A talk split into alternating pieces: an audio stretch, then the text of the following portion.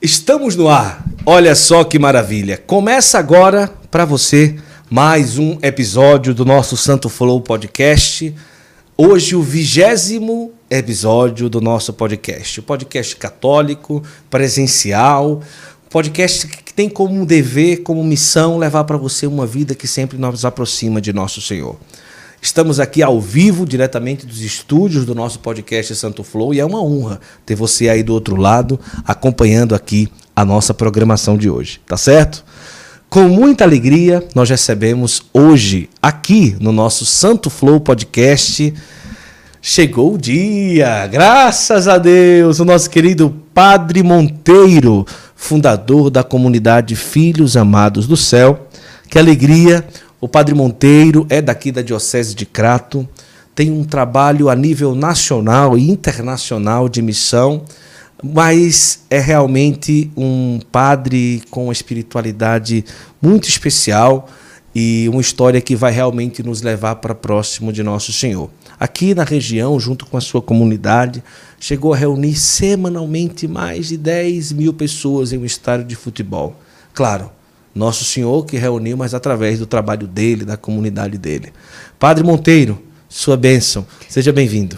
Deus abençoe Guto, que alegria também poder estar aqui, né, de poder corresponder tudo aquilo que Deus tem pedido e é desejo dele que nós estejamos aqui nessa noite. Então já queria né, acolher também você que está em casa nos acompanhando e dizer da alegria de poder estarmos juntos nessa noite para fazermos essa experiência bonita de Deus. Por que, que o senhor torce o Vasco?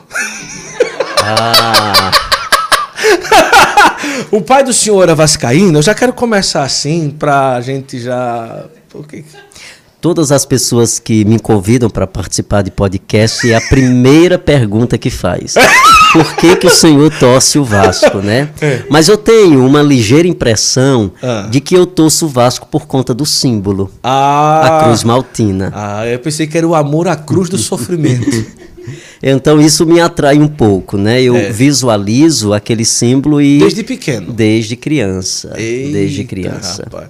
O Juazeiro é, teve um jogador muito famoso no Vasco que foi o Nasa, não foi? Sim, eu só não sei em que época que ele jogava mais ou menos, que eu não acompanhava muito, mas deve ser pelos anos 90 é, por aí, 85 é? a 90. 85 a 90, não é? Mas vamos lá, vamos, olha, não vai ter nada assim, não vai ter futebol muito no nosso podcast hoje, mas eu quis começar porque assim, é uma pessoa, um padre, não é? Torceu o Vasco, não é? É, mas eu, não, mas eu também não sou muito de futebol, mas foi só uma pergunta mesmo. Olha, você que está aí, nós estamos hoje, com certeza, vai ser uma das nossas melhores entrevistas, porque a gente vai conversar sobre muita coisa. Então, você que está aí do outro lado, eu queria convidar você a não ficar com essa entrevista só para você, tá bom? Então, o que é que você vai fazer agora? Se você está na televisão, você pega o celular, você aperta no xizinho, aí vai em compartilhar, aí vai em copiar link. Quando você copiar o link, você vai nos grupos todos de WhatsApp. Vai nos grupos do Telegram, lista de transmissão e bota Padre Monteiro está ao vivo. Padre Monteiro está ao vivo. Entrevista com o Padre Monteiro e joga para todo mundo. Cola o link lá e joga para todo mundo. A galera aqui já está todo mundo compartilhando nos grupos e compartilha você também. Com certeza vai ser um bate-papo muito especial e com muita alegria que nós estamos aqui em nome do aplicativo O Peregrino, que nós vamos falar daqui a pouquinho também, em nome da Imaculada Paramentos e também do Café Santa Clara que eu já estou sentindo o cheiro aqui. É, já estamos sentindo o cheiro de café Santa Clara. Vamos lá. Vai, já, já, já compartilhou? Vamos lá. Não me enrole, não. Vai compartilhando, joga para todo mundo. Você que está aí assistindo, acompanhando. Você que está no Instagram do Padre Monteiro, vai para o YouTube para você assistir em alta resolução, para que você possa acompanhar tudo bem direitinho. Estamos ao vivo aqui com o nosso querido Padre Monteiro. Vai compartilhando, vai mandando para todo mundo que dá tudo certo, tá bom? Vamos lá. E aí, Guto, você tá chique. Muito obrigado, Nelciato. Até que enfim alguém elogiou o meu look, que eu tenho trabalhado com designs profissionais de moda para que eu esteja assim. Então, olha, tá, eu tô bonito, hein, amor? Aqui, ó. Pensei que não, mas. Hã? Foi Zulane que escolheu a camisa. Vamos lá. E aí, tá todo mundo compartilhando aí? Vamos para cima. Padre Monteiro, o senhor nasceu aonde, padre? Eu sou natural de ah. uma cidadezinha bem pertinho aqui do Crato, chamado Nova Olinda. Nova Sobe Olinda. a Chapada do Araripe, desce a Chapada, chega em Nova Olinda. Eita, que maravilha. Cidade mesmo ou um pouquinho afastado? Cidade. cidade. É, eu morei na cidade, morei no sítio, né, mas boa parte do tempo na cidade. Quantos irmãos? Nós somos uma família grande, somos é? 11 irmãos. Eita, que maravilha! 11 irmãos padre, só o senhor, nenhuma freira? Não, não, não. Mas a família sempre católica, mais ou menos, como que é a história? Mais ou menos, né? Eu sou fruto de uma família unida, né? de uma família que vive né, a, a experiência cristã, os elementos hum. da fé, certo. mas de uma família não muito engajada. Né? Às vezes a gente, né, a gente pensa que só é possível viver a expressão de fé, a experiência de fé, se nós estivermos né, inteiramente agregados sim, a algum sim, movimento sim, ou coisa desse tipo.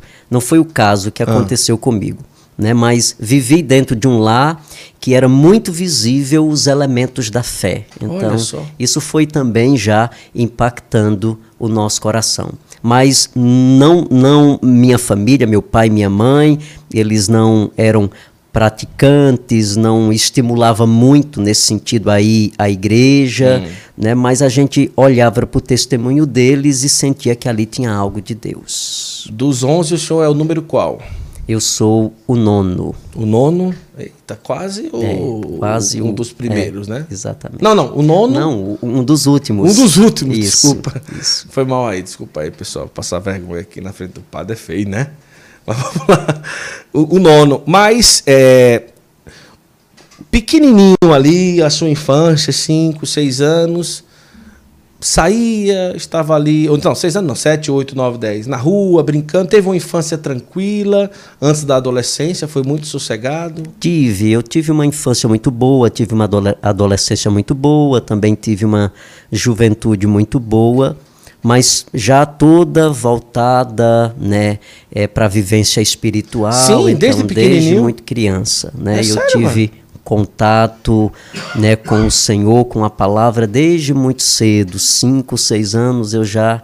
Mas né, sozinho já ou alguém incentivou? Tinha uma tia minha que era, era evangélica, hum. da Assembleia de Deus, e como nós não éramos católicos praticantes, ela passava todo sábado hum. e nos levava né, para a igreja, no domingo nos levava para a escola dominical. Então eu conhecia a palavra de Deus muito cedo. Então, através isso, da igreja evangélica. Isso, através da Assembleia de Deus. Lá eu pude conhecer Jesus, eu tive o primeiro contato com a palavra, eu me apaixonei pela palavra, eu entendi que Deus tinha uma obra na minha vida, que queria fazer algo através né, da minha, do meu sim, da abertura do meu coração. Então minha infância ela foi toda voltada e permeada por esses elementos fundamentos da fé. Né? É, não tive uma infância assim com crianças correndo né, na rua, não foi toda já bem voltada para o estudo, voltada para o campo espiritual. Né? Com oito, nove anos eu já né, eu já realizava né, pequenas pregações dentro da igreja para crianças, então dentro da igreja a Assembleia de Assembleia Deus. de Deus com que idade que o senhor se aproximou da Igreja Católica? Já na juventude, com 16, 17 anos. Então, ali de 5, 6, 7, 8 até os 15, 16 anos, o senhor frequentou a Assembleia de Deus? A minha experiência foi especificamente com a Assembleia de Deus. Olha só. E como foi essa virada, essa ida, essa aproximação à Igreja Católica? É bem interessante, né? Quando a gente trata desses elementos, é algo que as pessoas ficam admiradas, porque geralmente é o contrário, né? As é, pessoas é. são católicas e elas se tornam evangélicas ou protestantes, sim, sim, como sim. queira chamar. Né? E no meu caso foi diferente, né? Embora eu tenha nascido dentro de uma igreja, dentro de uma família católica, eu me batizei no sacramento, né? Muito novinho, os meus pais levaram para a igreja, eu recebi o batismo, mas a minha experiência de fé, ela não nasce especificamente dentro da igreja católica. Né? Ela nasce né, dentro da Assembleia de Deus. Né? E ali eu fui vivendo, eu sempre fui muito próximo dos líderes da igreja, né? eu era, é, colegas, dos filhos, do pastor, uhum. então minha vida era sempre ali marcada e tinha sempre aquela pessoa que eu olhava e era referência, uhum. né? Uma das coisas que me chamava muito a atenção Sim. e que eu trago isso muito forte à dimensão do exercício da pregação da Sim. palavra de Deus. É algo assim que é muito encantador e eu trago isso muito forte desde muito cedo, né? Quando eu vi o pastor pregando na igreja, o sentimento meu era eu também quero pregar a palavra de Olha Deus. Né? Então eu comecei a caminhar, depois eu desci as águas, né? recebi o batismo na Assembleia de Deus, fui catequizado na Assembleia de Deus através da escola dominical, fiz né, a a, a escola bíblica, tive a oportunidade também de fazer cursos né, na igreja né, é, voltado para a pregação Sim. da palavra. E em uma dessas realidades, né, eu tive contato com a literatura de Santo Agostinho. Né. Eita! Né, né, estudando um pouco da história né, protestante, ah. né, e eu tive contato com Lutero. E tendo contato com Lutero, eu tive contato com a literatura de Santo Agostinho né? E algo me Mas, chamou. Mas peraí, isso aí 15, 16 anos. Isso. O senhor já ali imergido. Já sim, já que desde maravilha. muito, muito cedo. Eu sempre fui alguém assim, embora com muitas limitações, porque eu era sempre muito tímido, era sim. sempre muito recatado, mas eu sempre superava isso, né? Uhum. Eu colocava isso não como centro da minha vida existia, mas eu não permitia que dominasse a minha consciência. Então, Sim. eu sempre me engajava, eu sempre né, me permitia também que isso acontecesse. E aí conheceu Santo Agostinho, como foi? Tarde te amei, ó beleza Eita, tão antiga Jesus. e tão nova, o que buscas fora Tava não encontras exatamente. Então eu quis conhecer quem era esse homem, né? Porque aquela poesia tocou muito forte o meu coração. E nessa época eu já fazia o segundo grau, né? estudava numa escola do Estado e tinha muitos meninos que eram católicos, que frequentavam gru né, grupos de oração, Sim. que frequentavam grupos de jovens, e por meio de um, né, de um desses meninos, é, eu tive contato com o livro As Confissões de Santo Agostinho, né? Porque assim muito curioso em querer conhecer, né? E eu perguntei se ele conseguia arrumar um livro de Santo Agostinho para que eu pudesse ler. E a partir dessa leitura que eu fiz das Confissões de Santo Agostinho, então tudo foi sendo modificado dentro de mim. A visão né, em relação à igreja, a visão em relação ao mistério da salvação, tudo mudou, porque tudo que eu escutei de Santo Agostinho era tudo que eu não escutava em relação à igreja na Assembleia de Deus que eu frequentava. E aquilo me chamou a atenção, porque eu comecei, por causa disso, a adentrar em alguns aspectos da doutrina uhum. da igreja. E eu descobri que a igreja tinha uma doutrina. Sim. E descobrindo que a igreja tinha uma doutrina, eu me encantei com isso. Né? né? Tudo era muito fundamentado, tudo tem um sentido. E eu comecei a desconstruir algumas referências, alguns elementos que foram impostos de uma forma até muito equivocada, né? como a figura de Nossa Senhora. Como Mas ali, como jovem, existia, padre, uma. uma não uma doutrinação, pode-se dizer, mas como jovem ali já se tocava em assuntos em que como a questão de Nossa Senhora, como a questão de sim, muito fortemente? Sim, desde na escola dominical, com as ah, crianças de 6, 8, 9 já anos, ali, já, já, sim. Né? Porque a Igreja Assembleia de Deus, não sei hoje, porque já faz muito tempo, né? mas eu, eu frequentei uma Igreja Assembleia de Deus que era pura. Raiz, hoje tem né, muitos ministérios Assembleias de sim. Deus, mas era uma, uma igreja muito voltada para a doutrina, uma igreja muito rígida, né? as mulheres não podiam usar calça, Entendi. maquiagem, não cortava Entendi, cabelos, então eu frequentei essa igreja.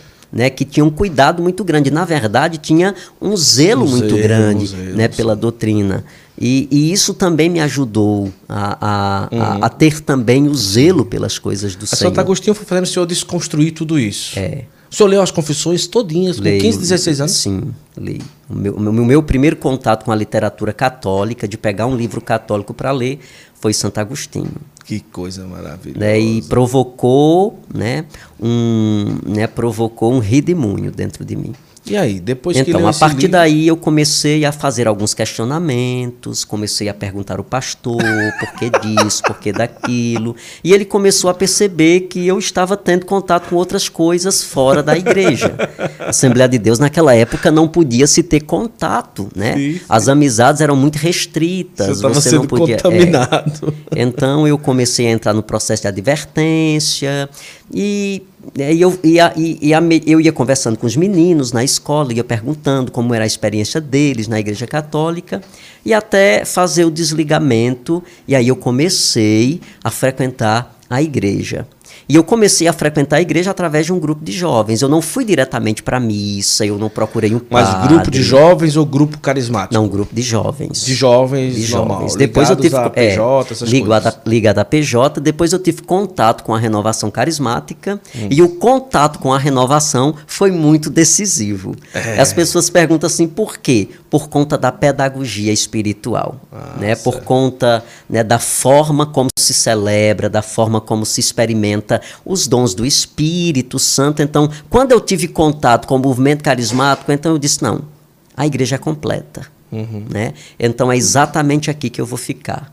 É exatamente aqui né, que eu vou armar a minha tenda. Então, Deus sempre teve muita pressa comigo. Né? Uhum. Então, desde muito jovem, desde muito pequeno. Então, quando eu comecei a participar da igreja, já tive o desejo de ir para o seminário.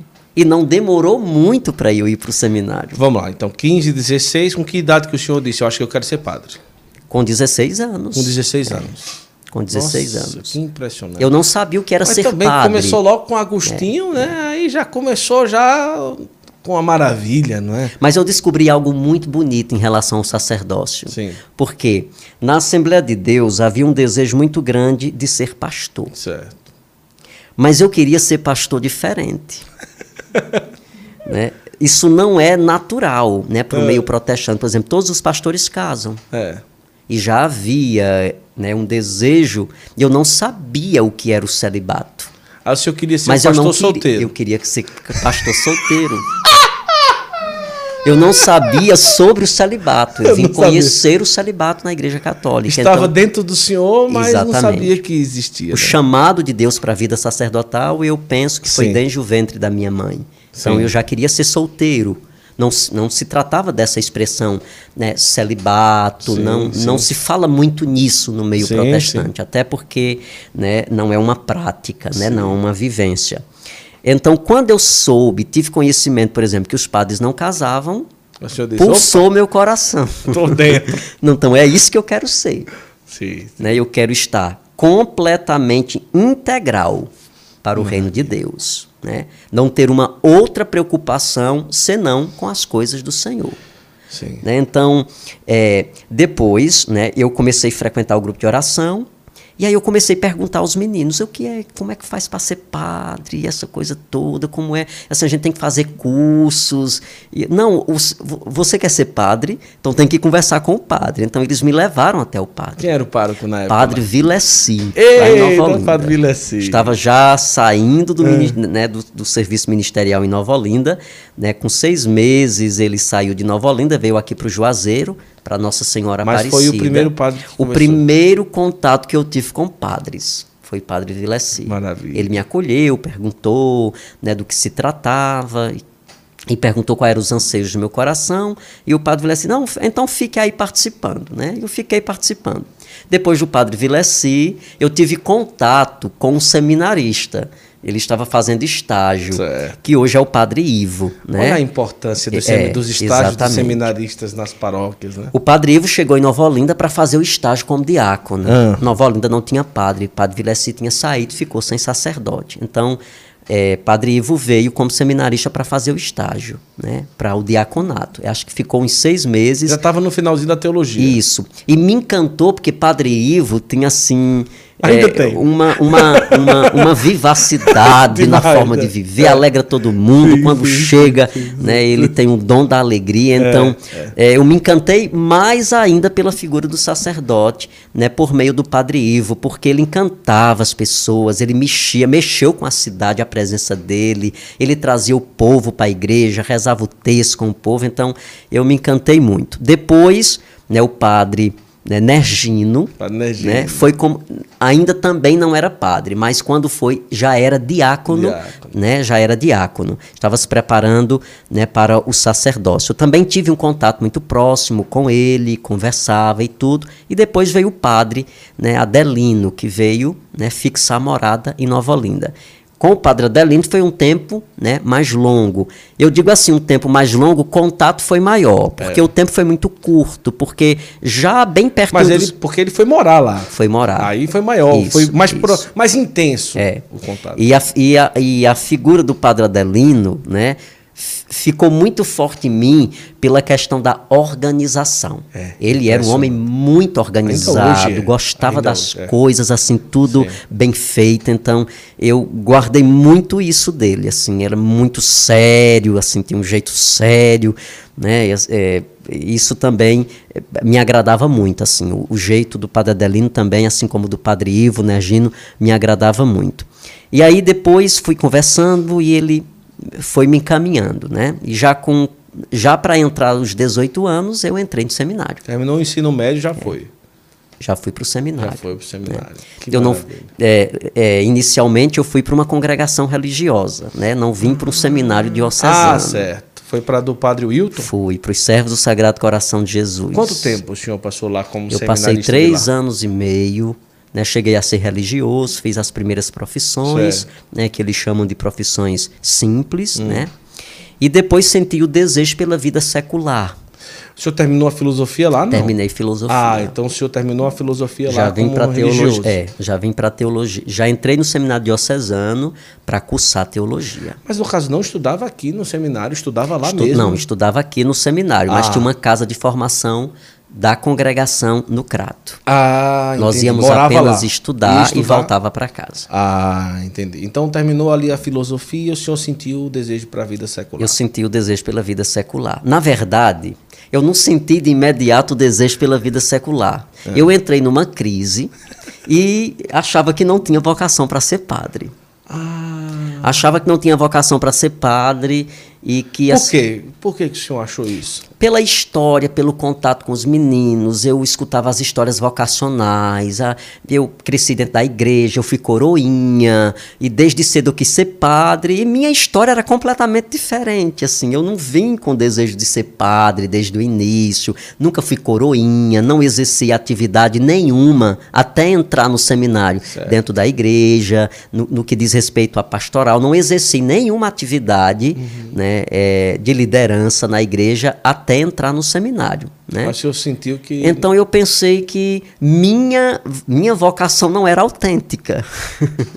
tinha passado pelos carimbos. É, eu comecei a perceber que era um desejo meu apenas, né? Sim. Mas a, a crise que, que, que eu tive, né, foi no terceiro, já, já, já tinha começado Sim. o terceiro ano, né, do seminário. E eu decidi literalmente voltar para casa. Eu não quero mais, eu quero sair, eu quero voltar para minha família, eu quero, né, é, re- é, reavaliar o meu processo vocacional. E aí fui conversar com o padre Adelino, já tinha conversado com o padre Wilton, e ele, não, né, isso é normal, é, é, é natural que nós passemos pelas crises vocacionais. Antes de crer, é importante que a gente não creia. Eu lembro que o padre Wilton disse isso, porque o não crer vai também produzir em nós uma curiosidade, para que o nosso crer depois possa ser muito fundamentado. Mas eu decidi sair, eu vou para casa. Eu fui conversar com o padre Adelino. E Padre Adelino é, se você quer sair, você saia, né?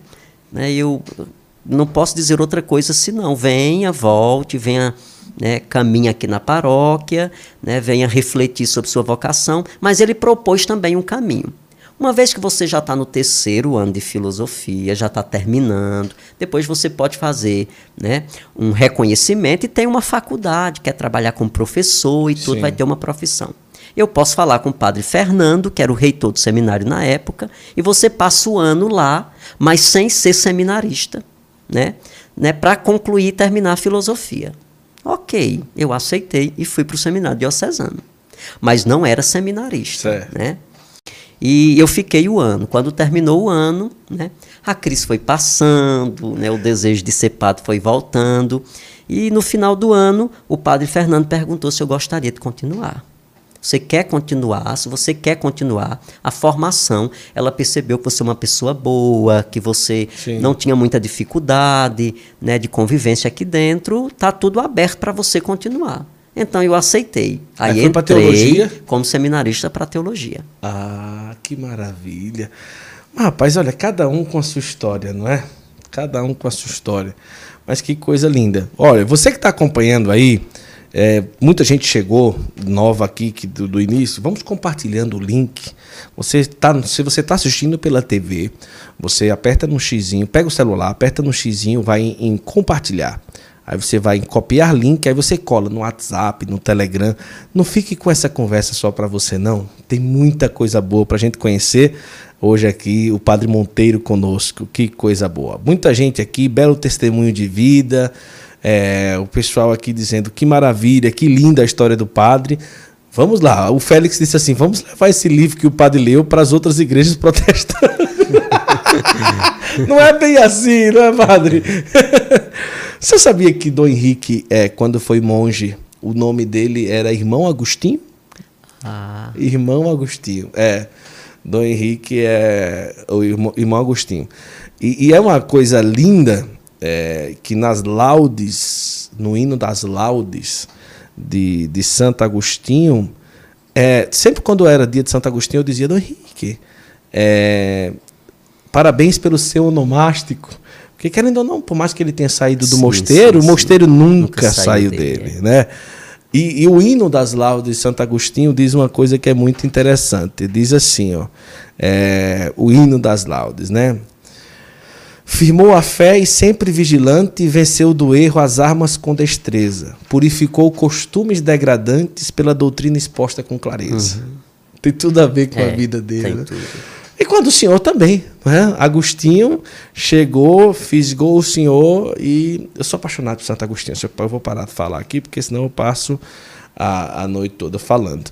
E quando começou no seminário secular, como é que foi essa experiência inicial por lá? Foi uma experiência muito boa, né? Eu ou seja, já estava aí no meio do caminho, sim, né? Sim, sim. Eu comecei a teologia com uma formação nova, né? O padre Fernandes saiu, uhum. é, foi assumir uma paróquia e a Diocese do Crato entendeu que seria importante que a formação do seminário fosse entregue a uma companhia de padres é, chamada de Sulpicianos, uma companhia francesa fundada por Jean-Jacques Collier lá em 1700 e alguma coisa que tinha como missão específica formar padres diocesanos. Então eles vieram, né, os padres formadores que vieram para o seminário do Crato, eles vieram da Colômbia, era o padre é, Manuel, o padre William, o padre Norbairo e o padre Diego. Né? Então, eu tive a oportunidade de ter uma excelente formação.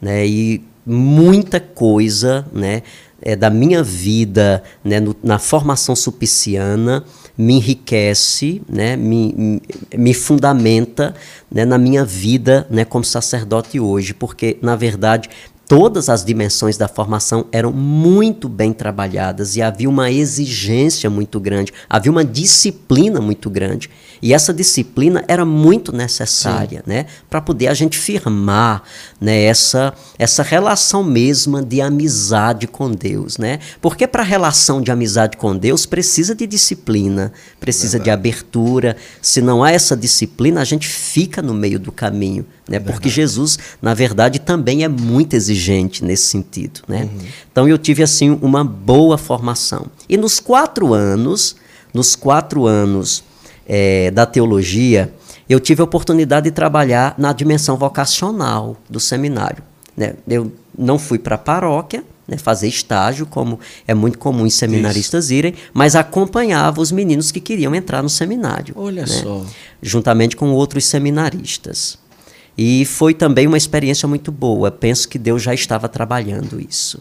Né? Deus já estava trabalhando né, depois né, a, a, vida também em comunidade, porque mesmo sendo padre diocesano, padre secular, eu vivo como se fosse religioso, né? eu vivo numa comunidade. Sim. Agora, padre, é, a timidez sempre foi uma luta. Muito, muito. No seminário também. uma luta muito intensa, muito. Mas assim, o que, que é importante? Os outros irmãos do senhor são tímidos? Não. Sim. Mais é, ou menos. Isso é, maioria... É, é, muito comum dentro da minha família. Ah, é comum dentro é, da família é, do senhor. É. Entendi. Tenho um, dois irmãos que são mais extrovertidos, os, os outros são muito introvertidos. O pai e a mãe? Meu pai também muito introvertido. Ah. Minha mãe também. E assim, é, é, é, muito da família. Né? Como que o senhor foi trabalhando? Principalmente no seminário ali, porque no seminário o senhor tinha que conversar na pastoral vocacional com outros jovens. E geralmente vai na casa, conversa com o pai, conhece a família, tem que ter todo um contato. Como é que o senhor foi trabalhando isso? É, é isso é importante, porque às vezes, até pessoas que estão acompanhando agora isso, conosco isso. em casa, talvez tenha essa limitação. Eu deixo de fazer coisas porque eu sou tímido, tímido porque eu não tenho a coragem de encarar. Né? Mas é preciso. A timidez né, ela pode estar ligada ao temperamento. Uhum. Né? E, e, se a gente não tem isso bem claro, ela pode nos atrapalhar muito e ela pode até destruir nossa vida, no sentido da construção da nossa história. Né? Mas assim, sempre pontuei, eu preciso superar. Então, se coloca um microfone em minhas mãos, eu desenrolo. Uhum. Né? Se eu preciso. Não, eu, eu não levanto a mão para falar. Sim. Mas se for preciso falar, eu desenrolo. Entendi. Né? Então, isso foi muito forte. Eu não posso deixar que a timidez seja maior do que a minha capacidade. Ela é um elemento apenas. Ela é uma dificuldade. Ela não é o centro da minha vida. Então, eu sempre fui trabalhando isso. Né? Eu sempre fui trabalhando. E a formação no seminário me deu possibilidade para isso, porque eles identificaram. Hum. Eles identificaram no primeiro ano, no primeiro ano de teologia, o meu reitor chamou e disse: olhe, você tem um problema, você tem alguma, né, algum registro, você tem algum trauma que precisa ser trabalhado. Né? Você tem um potencial, a gente sabe que você sabe, mas você fica muito esperando que as pessoas lhe coloquem, você não tem iniciativa. Pega, né? se for preciso botar você para fazer, você vai fazer, vai fazer bem feito. A gente tem segurança nisso. Tudo que você faz, você faz com muita qualidade. Mas você não tem iniciativa e eu percebo que você tem medo. E eu disse para ele que era timidez. Né? É claro, eu fui identificando o que era timidez, mas por trás da timidez eu tinha um outro problema também. Fui diagnosticado ainda no seminário com fobia social. Ah. Então eu tinha dificuldade, eu não tinha dificuldade na convivência, mas eu gostava de estar mais só.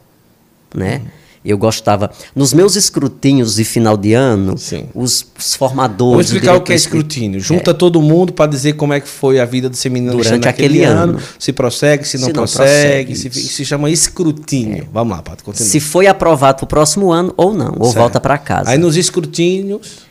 Não, você, olhe, você tem dificuldade, você não não se aproxima das pessoas, é, você fica muito né, fechado em você mesmo, você reza sozinho. A gente vê, por exemplo, que nove horas você está na capela, né, não está com grupos de seminaristas, você medita a palavra, a gente percebe né, que você tem horário para meditar a palavra, mas sempre muito fechado em você mesmo. Na verdade, isso era muito real, embora eu fizesse um esforço muito grande para estar com os outros, né, porque em vida comunitária a gente precisa conviver. É. Não existe vida comunitária sim, na solidão, sim, senão sim. deixa de ser vida né, comunitária. Verdade. Mas, assim, e, ele, e, e com acompanhamento terapêutico e também com a minha experiência de oração, eu fui vencendo isso, né? Eu fui me aproximando, fui, fui, fui, fui colocando em prática aquilo, porque sempre fui muito obediente, uhum. né? Eu sempre aceitei, nunca tive dificuldades, assim, de aceitar as minhas limitações nesse sentido. Mas, assim, sempre muito ousado. Isso foi um diagnóstico dado por um, por um profissional, sim, fobia sim, social. Sim. Ali já perto do por segundo um ano de teologia. Sim, já, já para começar o segundo ano de teologia.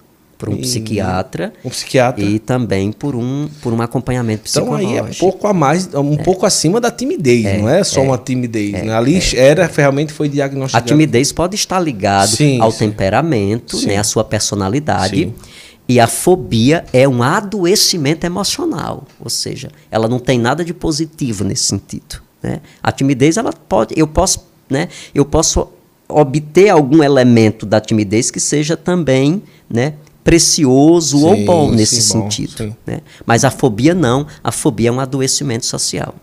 Agora, é, para quem tinha é, vivia a fobia social, estar num quarto com outros seminaristas devia ser muito difícil, ou não, para o senhor? Não era muito difícil porque a vida no seminário ela é muito preenchida, tem horário é, para é, tudo. É. Ninguém passa o dia todo no quarto. Chegou é só deitar e é, dormir. É, o quarto é repouso. Repouso, é. Né? De manhã vai para a aula, tem os trabalhos, tem as atividades, vai para a sala de aula, né? tem as orações. Então você praticamente vai para o quarto para dormir. Uhum, né? Entendi. E também, né, é, a, a, maior parte das atividades são em turmas, são em grupos de ano. Né? São poucas as atividades que são com todos os seminaristas ah, reunidos. Entendi, então, entendi. eu sempre vivi também em pequenos grupos nesse sentido. Né? Aí o senhor acredita que antes de se ordenar chegou a vencer essa fobia? Ou o senhor acha que ainda hoje, como padre, de vez em quando, se não tomar cuidado, como é que o senhor diagnostica é, isso? Eu, eu, eu faço um diagnóstico de cura. Certo. Mas esse diagnóstico de cura, né, não pode tirar de mim a vigilância. Sério, padre? É, porque né, ela pode retornar. Ah, né? Então, você precisa dessa vigilância, perceber o que, é, o que é aspecto de uma fobia, o que é timidez. Né? Uhum. Então, foi muito desafiador nesse sentido. Né? Uhum. Que assim, é, são pouquíssimas pessoas que eu conheço hoje que eram ligadas à igreja, que moravam no Crato, que me conheciam no seminário, né? Inclusive Nicolau ia lá no seminário, mas disse que não lembra de mim no seminário, né? É, porque, na verdade, eu vivia boa parte né, Recolhido, trancado né? em mim mesmo. Né? Eu andava de cabeça baixa, passava pelas pessoas de cabeça baixa, não tinha coragem de olhar nos olhos das pessoas, encarar as pessoas olho no olho. Era algo assim muito difícil, era muito doloroso. Né? Mas quando a gente, né, quando a gente se abre a graça de Deus alcança, uhum. né? Ele transforma, Deus é poderoso para fazer, né? sim, sim, sim. Deus ele realiza milagres, eu sou fruto disso. Uhum. O meu ministério sacerdotal, antes de tudo, é fruto de um milagre de Deus. É fruto de um desejo de Deus, não apenas de um esforço pessoal, né? Não foi um esforço, eu tenho muita clareza disso. Né, que todos os elementos que constituem hoje o meu ministério sacerdotal não é simplesmente esforço meu, uhum. mas é uma ação da graça de Deus diariamente, permanentemente. Agora, como era ser um seminarista carismático? O senhor ah. era sozinho lá dentro? Tinha alguns outros meninos, né? Certo. Como eu era uma pessoa muito tímida, eu não tinha dificuldades em relação a isso. Embora hum. nunca tive medo. Certo. Né? Eu sempre fui muito decidido. O senhor permaneceu ali sim, carismático sim, o tempo todo no seminário? O tempo todo no seminário. Porque eu sempre fui muito decidido naquilo que eu acredito. Uhum. Aquilo que eu acredito é um decreto para uhum. mim. É verdade, uhum. né? E eu não posso fugir daquilo que eu acredito. Eu não posso fugir da verdade que existe dentro de mim. Uhum. Né? Então eu sempre fui muito decidido. Eu fui colocado em algumas vezes. Né? Uma vez o reitor me chamou e disse que eu ia precisar fazer um retiro inaciano de sete dias para eu decidir o que era que eu queria ser. Né? Porque não aceitamos que aqui na formação do seminário tenha alguém seguindo uma espiritualidade específica. O padre não pode ter espiritualidade específica. Ele vai ser pastor de todas as espiritualidades certo. e movimentos que existem dentro da igreja. Então, nós não admitimos que um seminarista tenha uma espiritualidade. Então, você vai fazer sete dias de retiro e você vai decidir. Porque se você continua, você vai procurar uma outra experiência de seminário. E aí? Pai? E eu fui muito claro, né? E assim, eu sempre fui muito claro, muito, muito claro com aquilo que eu vivo. Uhum. E eu disse para o padre William que eu não precisava. Se o, rei, se o seminário quisesse me botar para fazer, me colocar para fazer o retiro, eu ia na obediência, mas que ia mudar alguma coisa dentro de mim, não ia. Então seria um tempo perdido nesse sentido, porque eu ia voltar carismático da mesma forma. eu, não, eu não posso e não poderia tirar algo que vem desde a minha infância, uhum. né?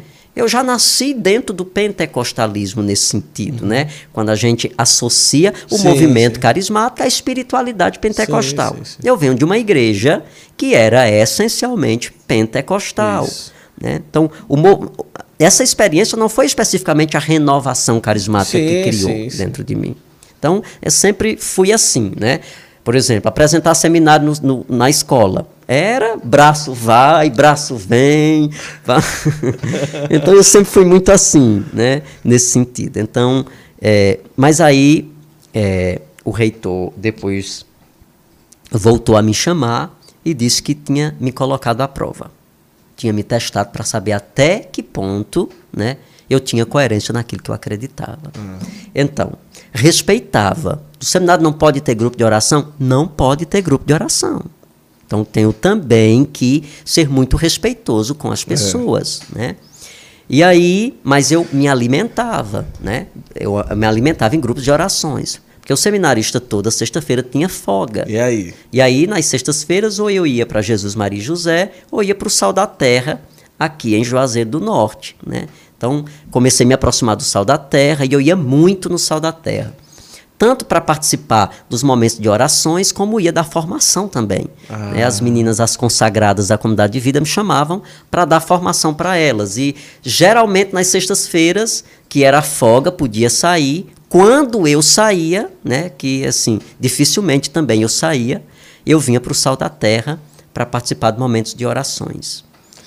Que maravilha, padre sustentou até a, a, se o senhor fosse classificar as a, uma ou duas dificuldades maiores no tempo do seminário, fora essa questão que o senhor passou, o senhor colocaria o quê? O primeiro elemento que eu coloco assim, que para mim foi muito difícil, hum. foi a questão da vida de oração pela vida muito preenchida e corrida que se tem no seminário. Né? Permanecer né? com uma vida de oração é, naquela correria. É, ali. porque o tempo era muito limitado. Então, você não podia, por exemplo, na hora do estudo, estar em oração. Você tinha que estar na sala de aula estudando. Né? Certo. E quantas vezes, por exemplo, eu fui corrigido porque eu não estava na sala de aula. Porque eu tinha uma necessidade da oração muito maior. Né? Às vezes, por exemplo, ia para o quintal do seminário, que era um cheio de bananeiras, e se escondia lá, porque ninguém via, e fazia as minhas orações, minhas devoções. Né? Então, e, e, e uma das coisas assim, que eu nunca negligenciei até hoje, né? a vivência Alexio divina com a palavra de Deus. Uhum. Assim, foi algo que acompanhou e nutriu minha vida e nutre até hoje. Então, uma das dificuldades era exatamente essa, né? Porque nós tínhamos laudes, depois missa, ia para a faculdade, voltava meio-dia, almoçava, descansava um pouco, ia para as atividades de limpeza, depois tomava banho, ia para a sala de aula até 5, 5 tinha vésperas, né? depois o jantar, vai para a sala de aula, 9 horas completas. Depois das completas, estava liberado para ir dormir. Mas eu tinha necessidade né? A minha alma tinha necessidade de uma oração Sim. que fosse além né, da liturgia das horas. Então, eu encontrei um pouco de dificuldade Sim. nesse sentido. Né? E aí se ordenou? Deu tudo certo. Com a graça de Deus. Com a graça de Deus. Com a graça de Deus. Com a graça de Deus. É... O senhor se ordenou em que ano? 2008. 2008. Hoje já está aí 21, 20, 21. Vou fazer 13, 13 anos, anos de, padre. de, padre. Mas então vamos lá. A comunidade Filhos Amados do Céu, 12 anos? 11? 12. 12. Então, padre novo que começou, que teve aquela fusão entre os grupos que o Nicolau Davani contou aqui. O senhor já, padre novo, Deus. Então, o grupo Amados do Céu ou Filhos do Céu? Filhos do Céu, o grupo de oração. Filhos do Céu. Filhos do Céu. Existia antes do senhor ser padre? Não. Ah, certo. Não, existia com Nicolau. Ah, com Nicolau. E o do é. senhor era como o nome? Eu, eu, eu, quando terminei o quarto ano de teologia. Certo. É, aconteceu um problemazinho, né? Porque eu não fui de imediato no escrutínio do quarto ano aprovado para o estágio de ordenação sacerdotal.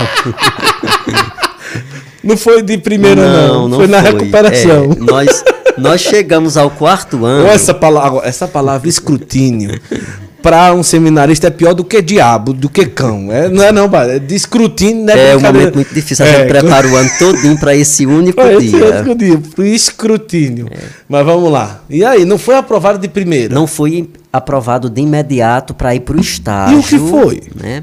Para o estágio é, de diaconato. E o que foi? Não sabe não? sei, sei, sei. sei. Mas não quer contar. É.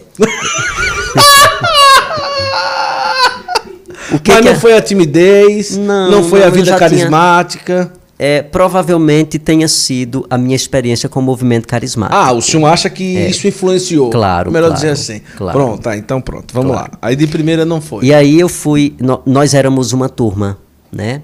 Muito, chegamos ao quarto ano em sete. Na época era Dom Newton? Não, era Dom Fernando. Já Dom Fernando? Era. Certo. Ele estava chegando, Fernando. então. É. Ah, tá certo. Vamos lá, para frente. Então, o que aconteceu? Nós chegamos em sete no quarto ano, eu apresentei minhas duas teses, né? É, uma de moral teses, tal, e uma bíblica, todas as duas foram aprovadas, né? Com nota muito boas. Mas quando eu fui para o escrutínio, né, para avaliação e para o envio para o estágio em preparação para o diaconato, os meus formadores disseram que eu não estava preparado. Caramba. Os outros seis foram e o senhor não foi? Isso. Ficou e, sozinho? Inicialmente, né? Inicialmente. Primeiro, isso, o escrutínio acontece sempre no último mês do ano, que é certo, é dezembro. Certo. Os meninos já saíam do escrutínio, iam passar uma semana em é, casa e depois isso. iam para as suas paróquias estágio, é. né, de estágio. E eu né, eu não, não tive paróquia porque os meus formadores, eles Nossa. disseram que não viam em mim, né, não viam em mim vocação para o sacerdócio secular. Uau. Eu não tinha elementos para um padre de paróquia. Uau. E aí achava que eu tinha que ir para uma congregação religiosa ou procurar um mosteiro, né, por, porque eu era muito calado, gostava muito da vida contemplativa. E né? senhor, e eu ainda como? hoje gosto da vida contemplativa. ainda hoje Não, eu aceitei. Aceitou? Eu aceitei. Certo. Né? Eu nunca tive problemas. Eu sempre carrego comigo uma presença muito autêntica de Jesus. Certo, então, certo. mesmo com o impacto, porque não é fácil, você passou, né? Eu entrei no seminário em 98. Hum. E eu saí do seminário em 2008. Então, uma história dez de 10 anos, né? Uma história, o Brasil perdeu a Copa é, da França. Uma história Você assistiu o jogo anos. do Brasil com a França, sim, quando ele perdeu? Assisti sim. O padre gosta muito de futebol. Depois vamos falar isso. Vamos Que besteira falar isso, uma coisa dessa. Deixa eu beber água para ficar calado. E aí eu fui, né? Acolhi. Passou um ano esperando? Fui para casa. Para casa? Fui. Não foi nem no seminário esperando? Não, fui para Nova Olinda. Ai, Eu passei em Nova Olinda. Para Adelina ainda estava lá? Fui, voltei para Não, já era um outro padre. Ah, já era o Padre outro Afonso. Padre. Ah, o Padre Afonso, certo. Voltei para casa. E aí, como foi depois desse Passei dezembro em casa, passei janeiro em casa, passei fevereiro em casa.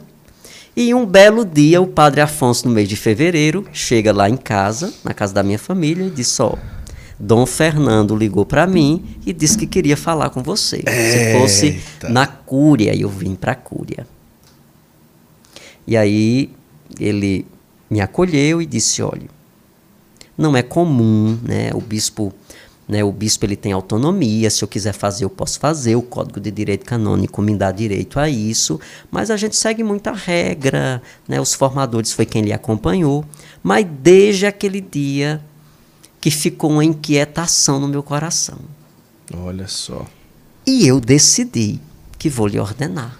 Coração de Jesus. Para não criar lá. situações, você vai ficar em Nova Olinda, só vai mudar da sua casa, vai vir morar na casa paroquial com o Padre Afonso, vai ficar ajudando até o dia da ordenação diaconal de vocês. E, a, e lá, né, no meu estágio, eu acompanhava um grupo que eram sete pessoas. A gente se reunia, fazia vigílias, fazia retiros. Que se chamava? Discípulo Amado. Discípulo Amado. É. Certo. Então, fui ordenado diácono, né, no mês de abril. Depois fui ordenado padre no mês de agosto de 2008. Com a mesma turma dos seis. Com a mesma turma. Certo. Né? Eu tive ainda um pequeno conflito com o reitor, que os supicianos ainda estavam, porque ah, tá, né, não está respeitando a nossa decisão, nós não somos contra você, mas a gente sabe que. Né, que eu, eu entendo, hoje eu digo, ele tinha toda a razão. Né? Eu não tinha um perfil especificamente para ser padre de paróquia. Ele tinha razão, o senhor está dizendo. Tinha, com certeza. Hoje eu entendo isso. Né? Talvez não, não, não tivesse razão no sentido de dizer que eu não tinha vocação Para ser padre. para ser padre.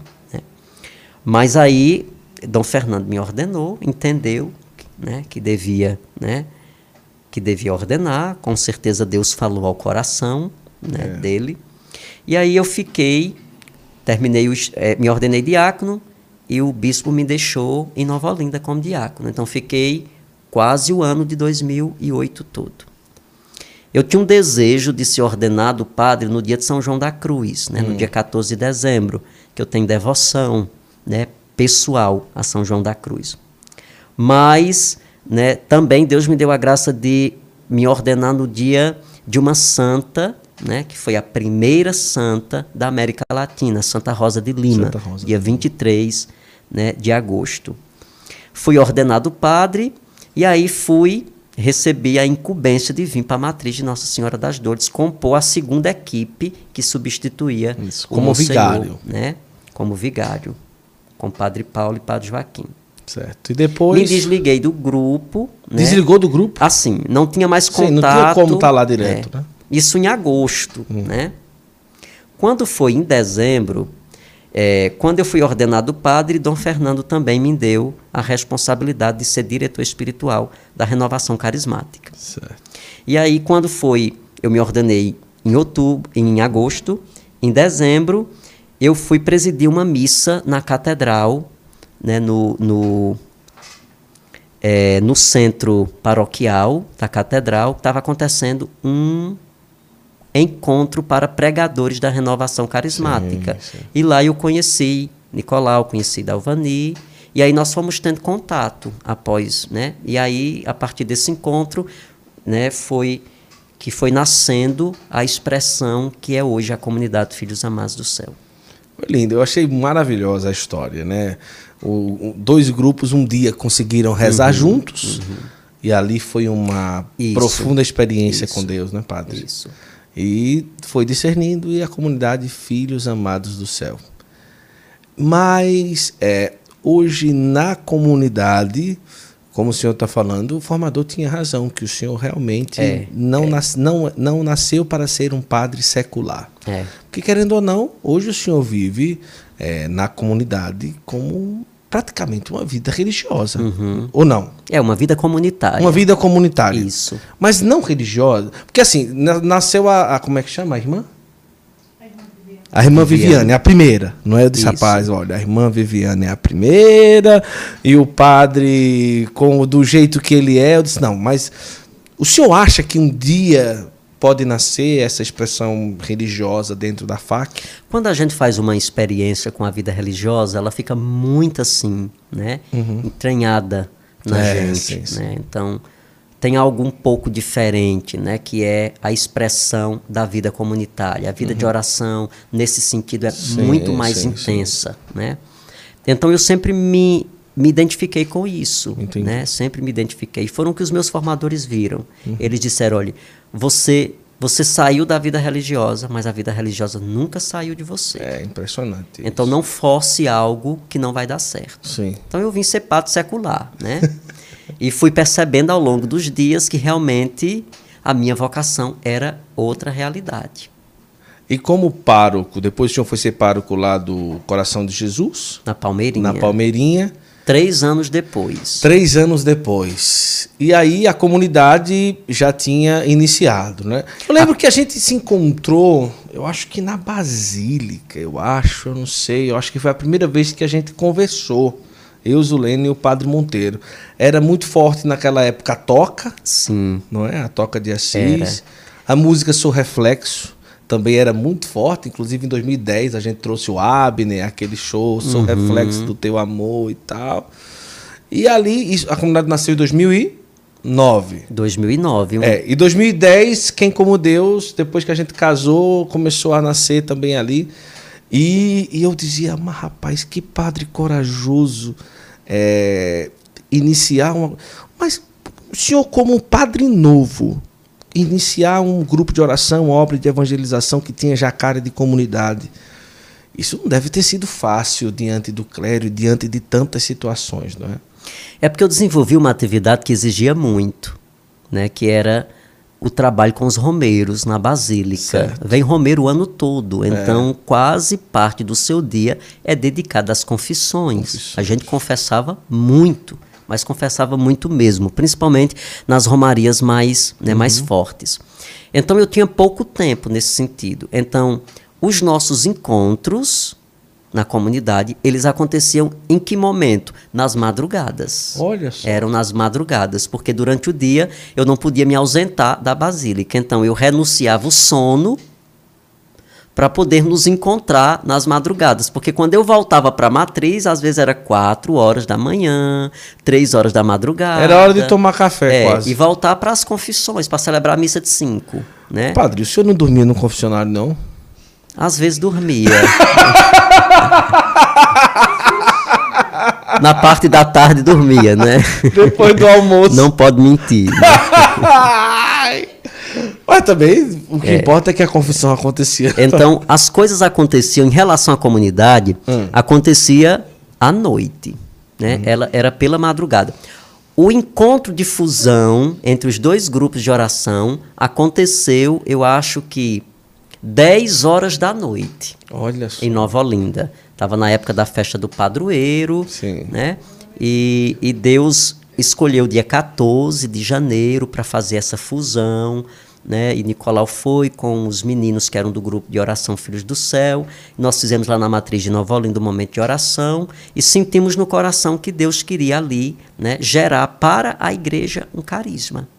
Né, que Deus queria né, ali é, começar a construção de uma obra que pudesse evangelizar as pessoas, levando a experiência do amor de Deus.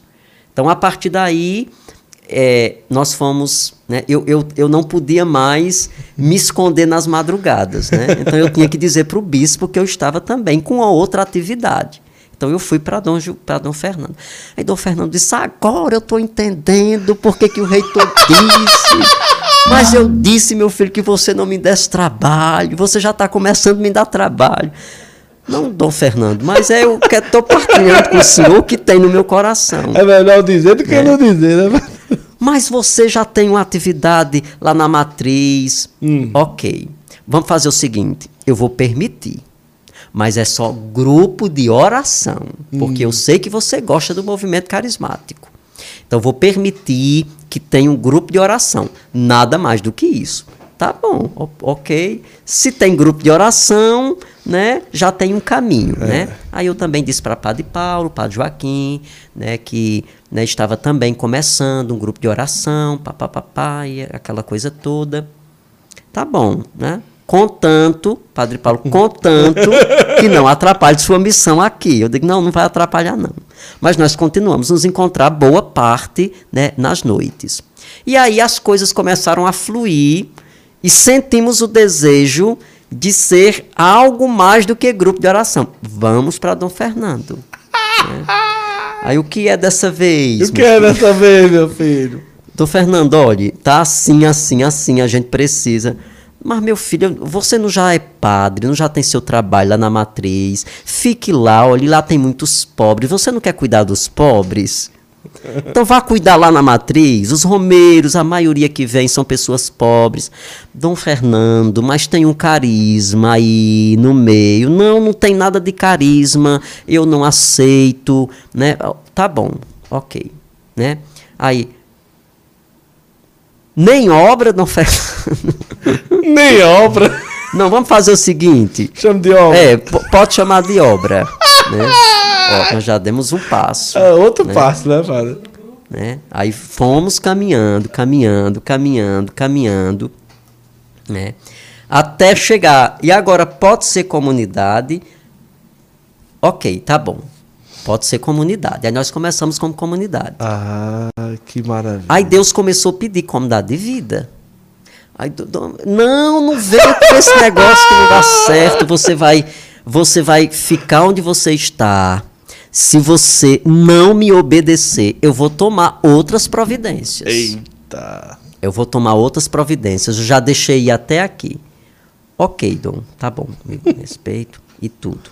Aí tava na Palmeirinha aí. Aí, quando eu penso que não vai dar certo, o bicho está entendendo, me bota para ser pároco na Palmeirinha. Eu digo, pronto, agora Paróquia nova. Era. Estava sendo criada, fazia parte da matriz, né? Era uma capela da matriz. Pronto. Ir para Palmeirinha significava que meu tempo, minhas noites iam ser todas voltadas para aquela comunidade que estava começando e que eu não ia negligenciar, né? Mas na verdade a Palmeirinha foi a ponte para o bispo liberar, né? Que eu digo, eu tinha muita devoção com o Sagrado Coração de Jesus e fui logo para a paróquia do Sagrado Coração de Jesus. Não, e vamos lá. A congregação do Padre Wilton, É do Sagrado Coração de Jesus. congregação de Dom Fernando do Sagrado Coração de Jesus. e a paróquia do Senhor. Sagrado Coração de Jesus. Olha aí, tá vendo Fui aí? para o Sagrado Coração de Jesus. Eu digo, olha, o Sagrado Coração de Jesus, eu já sei onde é que tu quer me levar, eu já estou entendendo. Aí nós começamos, né? E tudo. Mas ia lá e ele disse, de jeito nenhum.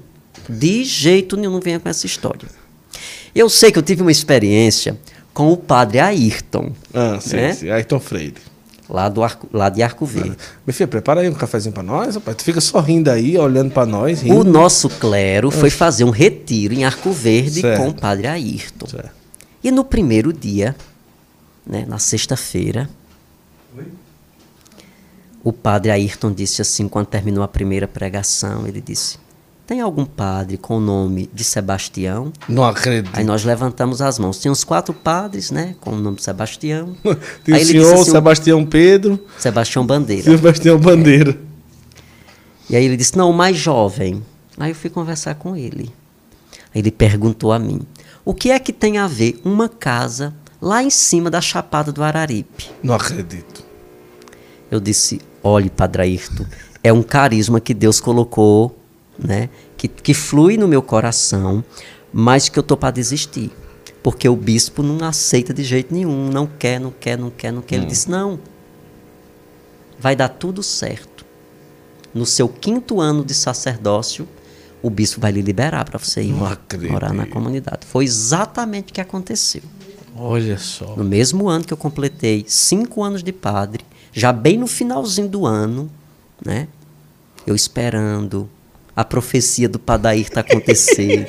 deu setembro, deu outubro, deu novembro, deu dezembro. Digo, ah, a 45 do profecia, segundo tempo. a profecia foi embora. fui para, né? Fui para a assembleia diocesana final de ano.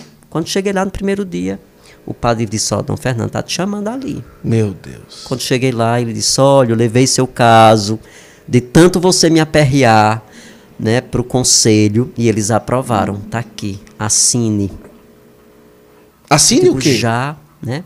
O meu desligamento da paróquia. Ah, o desligamento Para ir morar na comunidade. Certo. Eu disse: Meu Deus, e é assim tão rápido? Me dê. Me dê agora. Assinei, ele disse: Olha, a partir de janeiro, pode ir. Pode ir. Aí eu vim para Mas também o senhor tinha que se virar. Salário. Tinha, aí eu ia viver daquilo que eu acreditava. Acabou. Você vai se virar, então. Mas o senhor Mas- disse, ah, tá bom demais. não, tem- eu não estou buscando coisas, eu quero servir a Deus. Mas foi uma experiência muito boa, né? Foi uma experiência muito boa.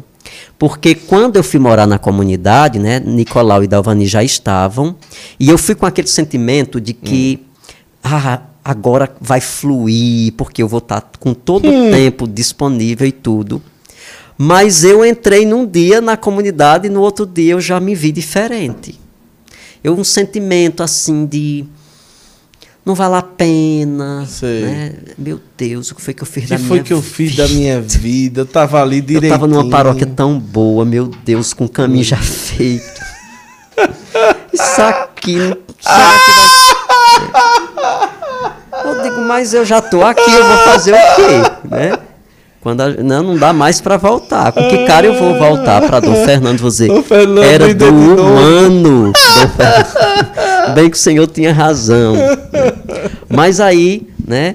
a- é, com o passar do tempo, eu entendi que Deus, ele queria também trabalhar, Sim, né? sim, sim. Não, não é do jeito que você quer, não. Não é como você pensa. Não é da forma como você projetou na sua mente, não. É como eu quero. E para isso, você vai ser quebrado. Eu digo, meu Deus, 11 anos no seminário. E ainda vou ter que ser quebrado.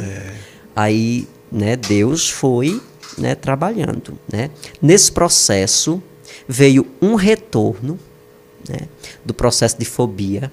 Agora, em, um, em, um, em uma outra conjuntura. Mas ali de... o senhor estava dentro de uma comunidade. Numa depressão. Comunidade de vida. Sim, numa depressão muito forte. E as pessoas que me acompanharam, os primeiros meninos da comunidade, né? Nicolau e Dalvani, é, Valdeir, Daniel, os primeiros meninos né, que estavam na comunidade, eles que eram da intimidade via, era uma depressão profunda. Peraí, Pato, segura aí. Segura aí que nós vamos falar sobre isso. Esse é um assunto muito importante que a gente vai tratar aqui agora. Enquanto isso, toma um golinho, Padre. Tem café também. Antes disso, eu quero agradecer. Chegou aqui Café Santa Clara. Você já está vendo aí na tela que o Café Santa Clara é o melhor do Brasil muito bem preparado. A gente vai falar sobre o assunto do padre, sobre essa questão dessa depressão que ele passou, daqui a pouquinho, alguns minutinhos, tá bom? Ma alguns não, um minutinho só. Vamos só tomar um golinho de café aqui do Santa Clara. E eu vou aproveitar para dar um presente aqui. Ai, que delícia. Tá uma delícia, viu? É, ao Padre Monteiro, que a partir de hoje é, eu, eu, mandei o de vocês, ainda não, não foi Nicolau e da Vanil, vocês têm que me cobrar. É, uma, uma assinatura vitalícia do aplicativo O Peregrino. Como você está vendo na tela, o aplicativo O Peregrino, você pode baixar através do QR Code que está na tela. É o primeiro aplicativo de audiobook católico do Brasil. Já ouviu falar, padre? Sim. Já ouviu falar? Então, hoje o Padre Monteiro recebe uma assinatura vitalícia que o Peregrino mandou para o senhor. E só para o senhor conhecer aí o aplicativo aberto, às vezes, padre, a gente está num lugar que não consegue ler, não consegue pegar o livro. Às vezes a gente põe um fone de ouvido, viajando, fazendo uma caminhada, ou até mesmo debaixo de uma árvore, querendo andar ao ar livre. Escolha aí um livro aí para o senhor mostrar aí ao pessoal. Olha os títulos, são livros maravilhosos, não é, padre? Eu acho que tem Confissões de Santo Agostinho. Achou um livro? Pronto, Padre Pio, coloque para iniciar aí no play, para o senhor ver como é interessante. Coloque no microfone aí para o pessoal escutar. É uma experiência maravilhosa você ter o peregrino na sua casa, tá bom? Ou então você vai para a igreja, você coloca aquele fone de ouvido, fica se alimentando daquele assunto maravilhoso que o livro. Olha aí, tá saindo? Saiu, padre? Deixa eu aumentar aqui pra, pra sair mais, porque ele tá baixinho, né? Ah, ah, olha aí. olha aí. Países. Legal, né, padre? É interessante, nem sempre a gente consegue estar tá lendo, né? Alpes São mais de 50 livros, tem jornadas e você pode baixar o seu peregrino aí é, na sua casa. Aproveite aí e baixe aí no QR Code, tá certo? Tá aí, aplicativo Peregrino, tá tudo certo, tudo tranquilo. Baixe o seu e aproveite essa oportunidade, tá bom? Por mês é um, é um valor bem acessível, tá bom? Para você é, ter o Peregrino aí no seu celular. Funciona sistema Android, sistema iOS, tudo bem direitinho, tá certo? E outra coisa também que eu quero lembrar para vocês é da Imaculada Paramentos.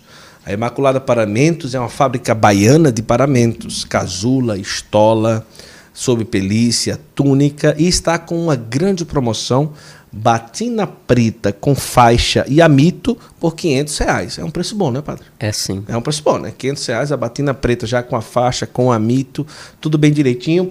Tem aí o número da Imaculada Paramentos aí na sua tela e você vai ter a oportunidade de realmente mergulhar no universo de um paramento com preço bom e com extrema qualidade. Imaculada Paramentos está aí na sua tela o número, faça um print para depois entrar em contato. Você pode presentear seminarista, padre, diácono ou então indicar para sua paróquia, para o padre, o seminarista ou diácono, tá bom? Vamos lá, vamos aqui para o cafezinho do Santa Clara. Que maravilha. Padre, que história é essa que quando a fobia voltou, desencadeou uma depressão profunda? Foi um processo assim muito doloroso. Ah mas também foi um processo de muito crescimento, de peraí, reconhecimento. Peraí, você já compartilhou, nós somos em 340 pessoas. Vamos jogar mais pessoas para conhecer um pouco mais da história do padre? copia o link, aproveita agora, joga nos grupos de WhatsApp. Faz aí, você que não fez ainda, aproveita. Se você está na TV, pega o celular, aperta no xizinho, clica em compartilhar, copia link e joga para todo mundo. Diga aí, padre, desculpa. E um processo assim que é doloroso porque é, é, é importante a gente falar sobre isso, né? Quantas pessoas que estão acompanhando agora sim, em casa, sim. né? Se não passa, talvez tenha alguém né, da família que está passando por um é. processo. É. E a gente tem que entender que isso é algo muito sério, né? É algo muito sério. A gente fala de muitos preconceitos, né? A gente fala do preconceito social, racial e assim por diante. Né? Mas existe um preconceito que é, está diretamente relacionado com as pessoas que sofrem uhum. de enfermidades emocionais, né? que sofrem de problemas psicológicos. Né? E tem muita gente que tem dificuldade de fazer esse processo de reconhecimento Exatamente por isso, né? Porque quando se fala né, de problemas emocionais, de problemas psicológicos, né, você passa a ser tratado como uma pessoa desequilibrada, como uma pessoa que tem o uso da razão né, diminuída. Então, muitas pessoas acabam se fechando em si mesmo, porque não tem a coragem né, de reconhecer, porque tem que carregar um fardo muito grande. Ouvi logo né? um padre com depressão, meu Deus, está perdendo a fé. Exatamente. Fica aquela coisa. Há né? uma relação, né, muito danosa, né, nisso, nisso. E são os desafios da vida. Nós passamos por desafios. Nossa história é uma construção. Né? E a gente passa por experiências que talvez nós não esperávamos passar, que talvez não estivesse né, na nossa agenda, no planejamento de vida. Sim. Mas no caminho a gente vai encontrando obstáculos. Né? E é preciso a gente ter sempre esse olhar voltado para Deus. Dentro do processo de depressão, a espiritualidade foi decisiva na minha vida. Uhum. Né? Diante da escuridão, diante do buraco, do vento pelo qual eu passei, eu tinha onde me segurar. Né? Existia angústia, né? existia aquele sentimento de tristeza, muitas vezes de não valer a pena, a vida tanto faz como tanto fez, mas né, você tem quem se sustentar, tem algo que diz, não, né, você vai passar, esse processo vai acontecer, você vai superar. E aí, né, a minha grande dificuldade como padre foi exatamente esse processo de reconhecimento é duro demais quando você tem que passar, quando você tem que expor sua vida, né? E expor sua vida dentro de algo que é muito preconceituoso, que é a é. questão né, desse movimento psicológico, né, né, essa, essa, é, essa realidade voltada ao campo psicológico. Né? E mesmo sabendo que eu não estava bem, eu resistia. Né? Mas quantas vezes, por exemplo, eu celebrava a missa e eu não conseguia terminar e mal chegava quando terminava, eu não tinha mais força, porque eu não comia, eu não dormia bem, né? E, e, e, isso foi se agravando com o passar do tempo, até que chegou o momento, né? Que a própria comunidade ela me fez enxergar que eu precisava reconhecer, que eu precisava procurar uma ajuda, né? E eu fui, eu passei por um psiquiatra, eu passei, né, por um processo terapêutico medicamentoso, uhum. né? É, mas é, fui entendendo que eu não podia limitar minha vida a isso. Né? E eu entendi que tem um caminho. Né? E esse caminho né, traçado é conduzido por Deus. A comunidade tinha o quê? Três, quatro anos? Tinha mais ou menos nisso. Né? Mais ou menos isso. Exatamente. O senhor já morando em comunidade já estava, já tinha acontecido, já estava começando a acontecer também os eventos abertos da comunidade. A gente já estava começando a celebrar as missas aqui em Juazeiro do Norte. Então, quantas vezes era tão difícil isso celebrar a missa? Né? Porque as pessoas às vezes olham, olha para o missionário, olha né, para né, os evangelizadores, olha para a figura do padre hum. e muitas vezes enxerga ali super-heróis. É. Verdadeiramente ali existem super-heróis. Mas as pessoas precisam entender que tem uma humanidade ali também. Né, que nós adoecemos, que nós temos medos, que nós passamos pelas adversidades da vida, né? E às vezes as pessoas olham e dizem como você é forte. Né? De fato, somos fortes, né? porque a fortaleza de Deus vem ao nosso encontro. São Paulo diz: quando sou fraco, Isso. aí é que eu sou forte, porque na minha fraqueza a força de Deus vem e me levanta. Né? Mas tinha, por exemplo, né, terças-feiras né, no ginásio poliesportivo Sim. e no Romeirão, que era puramente a graça de Deus. Não havia motivação nenhuma, desejo nenhum de estar naquele lugar. Sim. Mesmo olhando para aquela multidão de pessoas, mesmo olhando né, para o romeirão cheio, lotado de gente, buscando uma palavra, não tinha um desejo específico. Mas Era senhor, ação senhor, de Deus. O senhor acha que, por exemplo, atender muitas pessoas, cuidar de muitas pessoas, uma agenda muito intensa de não dormir direito, não alimentar direito, é, o senhor acha que isso contribuiu para estourar essa Também, chegar a uma, uma também uma a gente precisa entender que nós somos humanos, Certo. né? Que dentro da nossa missão nós não podemos perder isso de vista, Sim. porque nós temos responsabilidade com pessoas. Deus colocou nas nossas mãos uma missão, colocou em nós, né, nas nossas mãos uma obra, e a gente precisa estar bem para poder fazer com que tudo isso aconteça. E para que tudo isso aconteça, é importante que você pontue coisas né, que são necessárias na sua vida. Né? Então, a, a realidade, por exemplo, do descanso é importante. É importante que a gente saiba quando de fato a gente precisa né, descansar, né? que a gente precisa de fato né, acalmar o coração, que a gente precisa rezar, porque o que é que nós vamos dar para as pessoas? Sim. Aquilo que nós experimentamos. Nós, nós não, não podemos entrar na dimensão apenas da técnica. Eu aprendi a falar, eu consigo chegar Sim, no coração sim. do povo. Não. Eu posso falar, mas ser só palavras. O que faz chegar no coração do povo é a força do Espírito Isso. Santo. A palavra que vem, que sai dos seus lábios, ela, ela sai carregada da graça do Espírito que chega e toca no coração das pessoas. Então é importante que você também perceba que é necessário que tenha s- o seu tempo com, né, com Jesus. Né?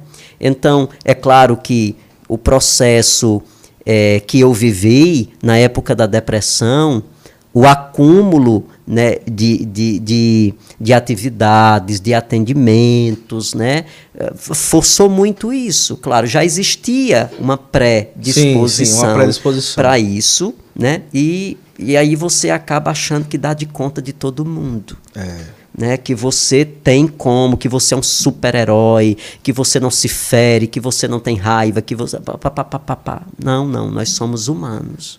E Deus nos chamou como homens. E a gente precisa responder como homens. Né? Então é importante também você que está em casa né, entender isso, traduza também isso na sua vida. Às vezes nós estamos gastando demais a nossa vida com o que é secundário e deixando de viver aquilo que é essencial na nossa vida. Estamos correndo atrás Sim, sim. de coisas quando essas coisas não vão preencher os nossos vazios Eu quando eles imagino, chegarem. eu imagino a dificuldade de ter uma agenda de aconselhamento, de atendimento e vivendo por isso. Uhum. Deve ter sido realmente, em alguns momentos, uma, uma luta muito grande, não é?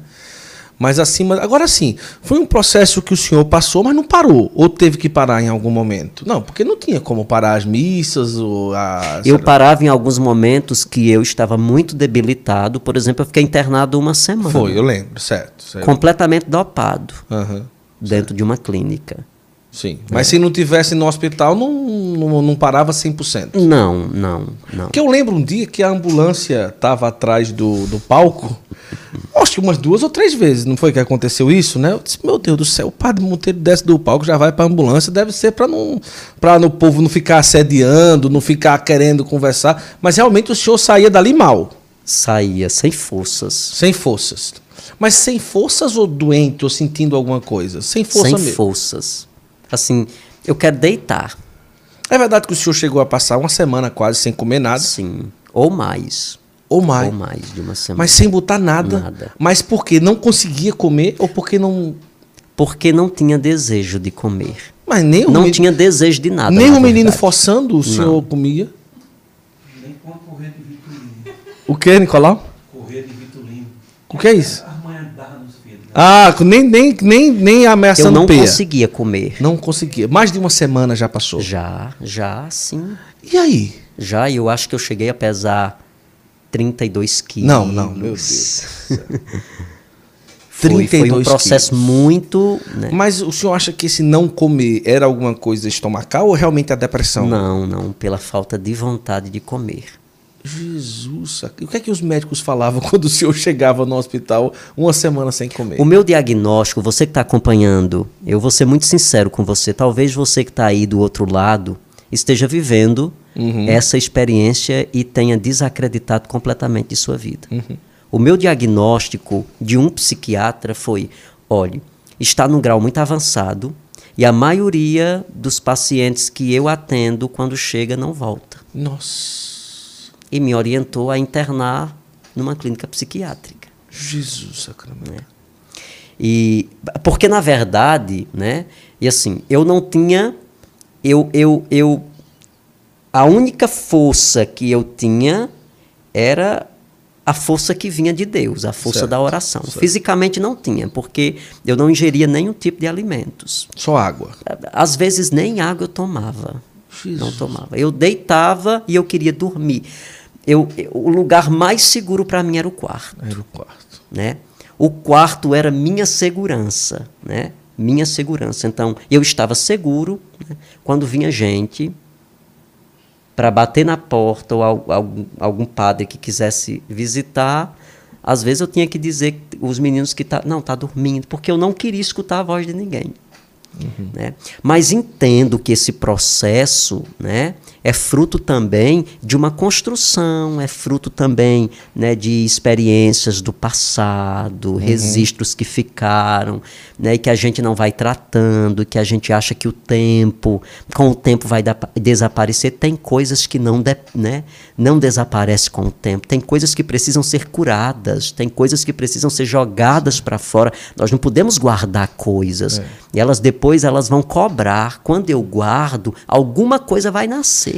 Mas do ponto de vista espiritual, o senhor acha que não contribuiu também muito para o senhor passar por isso, pelo bem que o senhor estava ali fazendo e pelas vidas que o senhor estava levando para Nosso Senhor? Eu entendo que esse Eu, acho que eu escutei um dia que São João da Cruz, eu não sei se é verdade, não sei se é ele, né, que na história dele foi algo até um pouco mais sério, que ele chegou a ser possesso. Eu não sei se foi ele ou foi outro santo, né, que não tem nada a ver com o que o senhor fala, mas eu só estou fazendo uma comparação que também ali espiritualmente ficou ali vivendo aquela prisão, não é?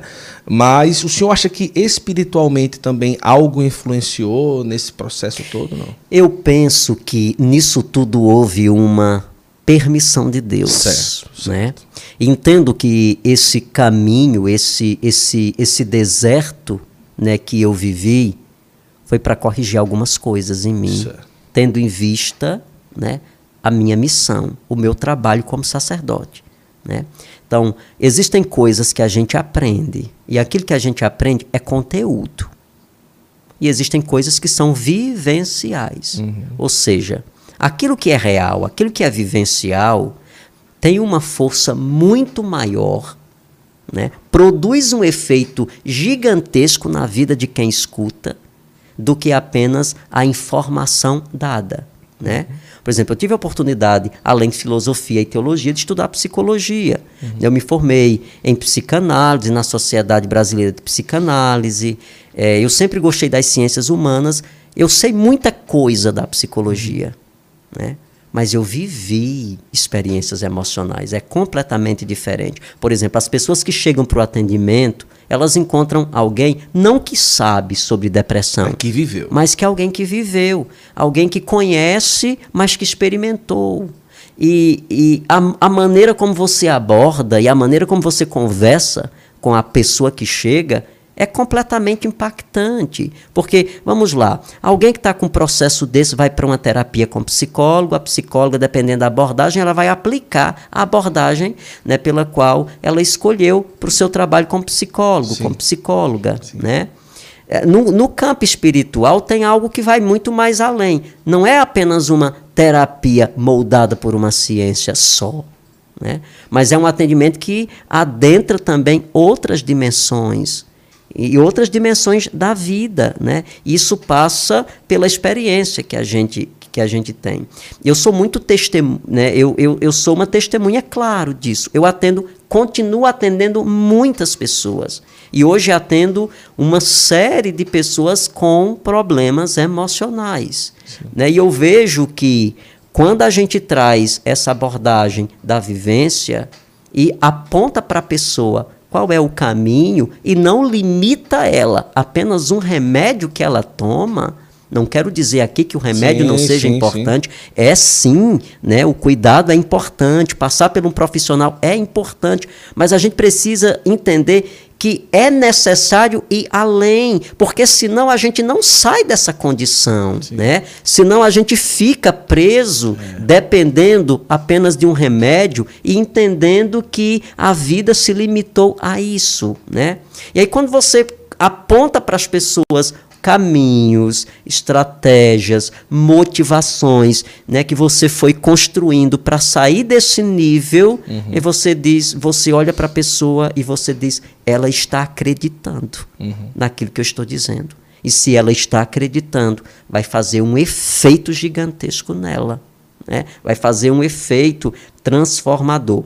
Nós temos experiências muito concretas disso. Um dia, eu acho que há uns um mês e meio, uns dois meses atrás, eu fui atender um caso lá em Barbalha e fui até com o Nicolau de um jovem, né, 22 anos, 23 anos, né, era, numa situação emocional assim, estava nu, Certo. e, e daí, a- quando a gente chegou, se trancou no banheiro, não quis sair, e depois que, o- que trouxeram, ele conseguiu sair do banheiro, a gente começou lá, colocou a mão, e a gente começou a conversar com ele, né, fazendo aquele processo de amorização, o menino foi se acalmando. Nossa. E a gente vai vendo né, como o caminho pode ser modificado quando de fato a gente vai aprimorando, quando a gente não se limita apenas a isso aqui. A gente tem muitos problemas.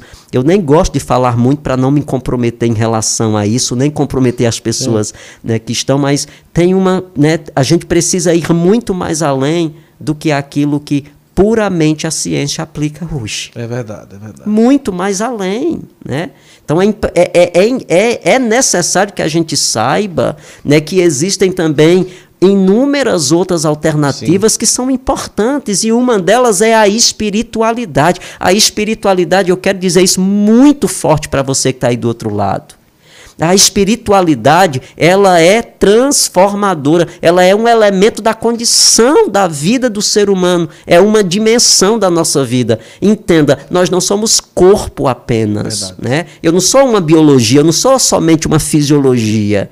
Eu tenho um campo emocional e eu tenho uma dimensão espiritual. Não trata a tua dimensão espiritual para você ver né, a tragédia que você vai fazer com sua vida. Né? Existem situações em nós que a gente precisa ir além daquilo que os olhos veem. Existem coisas que os olhos não veem, mas existem e elas precisam ser cuidadas. Né? Por exemplo, quando a gente olha para uma casa, a gente vê a estrutura bonita das paredes, a arquitetura. Mas o que segura toda essa arquitetura né, é toda uma preparação que está embaixo, né? É todo o alicerce dessa estrutura que foi levantada. O que os olhos veem é apenas o que está fora, mas o que sustenta é invisível aos olhos, mas existe, porque se não existir, aquelas paredes não se sustentam. O que faz com que uma árvore permaneça de pé não são os galhos que estão de fora, mas são as raízes que são internas. E existe a espiritualidade, é aquilo que é invisível aos olhos, mas é o que nos sustenta, é a raiz, né? Poderíamos dizer, daquilo que os olhos veem. Então, é importante que a gente cuide né, dessa dimensão espiritual. Trinta e poucos quilos, o senhor no quarto, naquela situação, sem comer há vários dias. O que é que passava na mente do senhor para o futuro ali? O que é que o senhor imaginava? O senhor, não, um dia eu vou sair disso, eu acho que vai passar, ou então, não, eu acho que não consigo mais, eu estou no limite, acabou tudo. O que é que passava? ali? Eu vivi um conflito interior com as duas realidades. A primeira, entendendo a obra de Deus. Certo. Por um lado, né, a, a, o, o desejo do meu coração, eu não cheguei até aqui em vão. Certo. Todos os processos de formação, a minha Sim, vida, a minha sim, infância, a minha juventude, minha adolescência, que foi toda voltada para isso aqui, ela não pode limitar-se aqui. Do outro lado, o conflito. Eu não tenho forças, eu sou fraco, eu não vou conseguir, é, eu, eu, eu, eu não sou uma pessoa né, extrovertida, eu não tenho facilidade de dizer para as pessoas o que eu estou sentindo, eu tenho muitas limitações. Então, é, eu vivia esse processo de conflito interior, esse processo de conflito interior. Então, eu acreditava, mas ao mesmo tempo eu desacreditava. Uhum. Né? O que não passou na minha mente, por exemplo, nesse tempo que foi de deserto, essa noite escura. São João da Cruz fala muito disso, isso, né? Isso. A noite da alma, a alma, né, que quer ir ao encontro do seu amado, mas a sua humanidade, né, quer, né, uhum. quer trancá-lo, não quer permitir, e a alma sofre por essa ausência, por esse desejo de querer estar com sim, o amado, sim. mas não consegue ir ao encontro do amado. Então, era exatamente isso, né, que acontecia. O que que não passou por minha cabeça? O que que eu não pensava? É, não, eu quero morrer, eu quero certo, tirar minha vida, certo. eu quero me suicidar, né? eu, eu não tenho mais desejo de viver. Não, eu, eu não, não, não tinha aquele sentimento de não desejar viver. Eu só queria viver daquele jeito. Queria ficar ali. Eu quero ficar aqui, tá tudo bem. Eu ficando aqui, tá tudo bem. Uhum. Mas eu precisava sair, né? Eu, eu, né? Não há vida ali, né?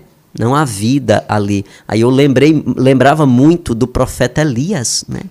Que depois de ter feito um caminho espiritual tão bonito, depois de ter profetizado, destruído os profetas de Baal, entrou no processo também de depressão, foi para debaixo de uma árvore e disse: Senhor, se a vida do homem é assim, tira a é. minha vida, porque eu não quero viver. E Deus disse: Não, sobe porque tu tens um caminho longo pela frente, uhum. né? Vai para o Oreb, né? vai para o Carmelo, sobe o Monte Carmelo, porque lá eu tenho algo, eu vou te dar a graça de perceber com mais clareza aquilo que de fato eu quero para ti. Então, me lembrava muito do profeta Elias nesse sentido. Né? Eu sempre fui uma pessoa muito espiritual. A, a, a, Sagrada Escritura ela sempre foi muito presente. Então, a vida, né, a vida dos profetas, né, dos discípulos de Jesus, né, sempre foi muito viva dentro de mim. E eu encontrava ali força para dizer, eu não vou me entregar. Né, eu não vou eu não vou me entregar, eu, mesmo sem conseguir, mas eu vou, eu vou reagir, né? E eu comecei literalmente a reagir porque eu entendi que o meu processo era outro. Né? O meu processo não passava especificamente por um processo medicamentoso. Era algo muito mais além. Né? Deus queria me fazer experimentar o caminho. Eu entendi que ali Deus queria também provocar o meu coração a descobrir um caminho para sair né? E que eu chamo, e eu digo para as pessoas hoje, de uma terapia dos contrários.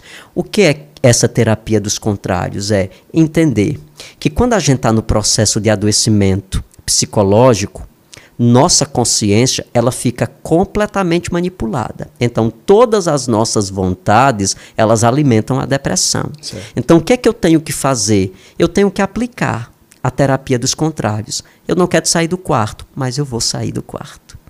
Eu não quero comer, uhum. mas eu vou comer. Eu não quero conversar com as pessoas, mas eu vou conversar. Eu não quero passear, mas eu vou passear. Então você vai você vai descontaminando, você vai desconstruindo toda uma manipulação mental provocada pela enfermidade, pelo adoecimento emocional, e você vai começar a bombardear. Você vai começar a aplicar algo que é completamente novo. Né? Então, tudo mudou a partir do momento que eu comecei a fazer isso. Tudo mudou a partir do momento em que eu Sim. entendi. Só depende de mim. Existem coisas que não dependem do psiquiatra, uhum. não depende do psicólogo, depende exclusivamente. Eu diria mais, não depende nem de Deus, depende especificamente de você. Uhum. Então, é possível? É, eu estou aqui. Né? Eu poderia não estar aqui. Esse momento não podia estar poderia não estar uhum. acontecendo. Você poderia não estar em casa hoje aí sentado escutando esse momento. Essa obra, né, Filhos amados do céu, né, talvez na Sim. conjuntura que ela é hoje, né, com a, a a, a presença da minha figura como sacerdote. Sim. Poderia não ser a mesma, ela poderia até existir, né? Mas tudo acontece, tudo aconteceu. Por quê? Porque há um desejo de superação. Tudo pode ser mudado a partir do momento que há uma motivação pessoal. É dizer, Deus quer entrar, abra a porta. Ah, mas eu não saio. Abra a porta. Eu não consigo. Quem disse para você que você não consegue? Ah, é muito duro, a minha dor. É preciso sair da dor. Eu gosto muito, por exemplo, Guto, de, de refletir sobre aquela experiência dos discípulos Sim. na madrugada do Mar da Galileia, não especificamente porque Jesus faz né, o vento cessar e as ondas baixarem, mas a capacidade de Pedro, dentre todos que estavam no barco, de não ficar olhando né, para a água entrar no barco. Enquanto todos os outros estavam preocupados em tirar a água, mais água entrava. Mas Pedro, dentre eles, tiveram uma moção completamente diferente. Ele olhou para o horizonte.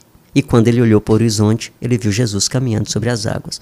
Como é importante, quando a gente está num processo como esse, sair da dor.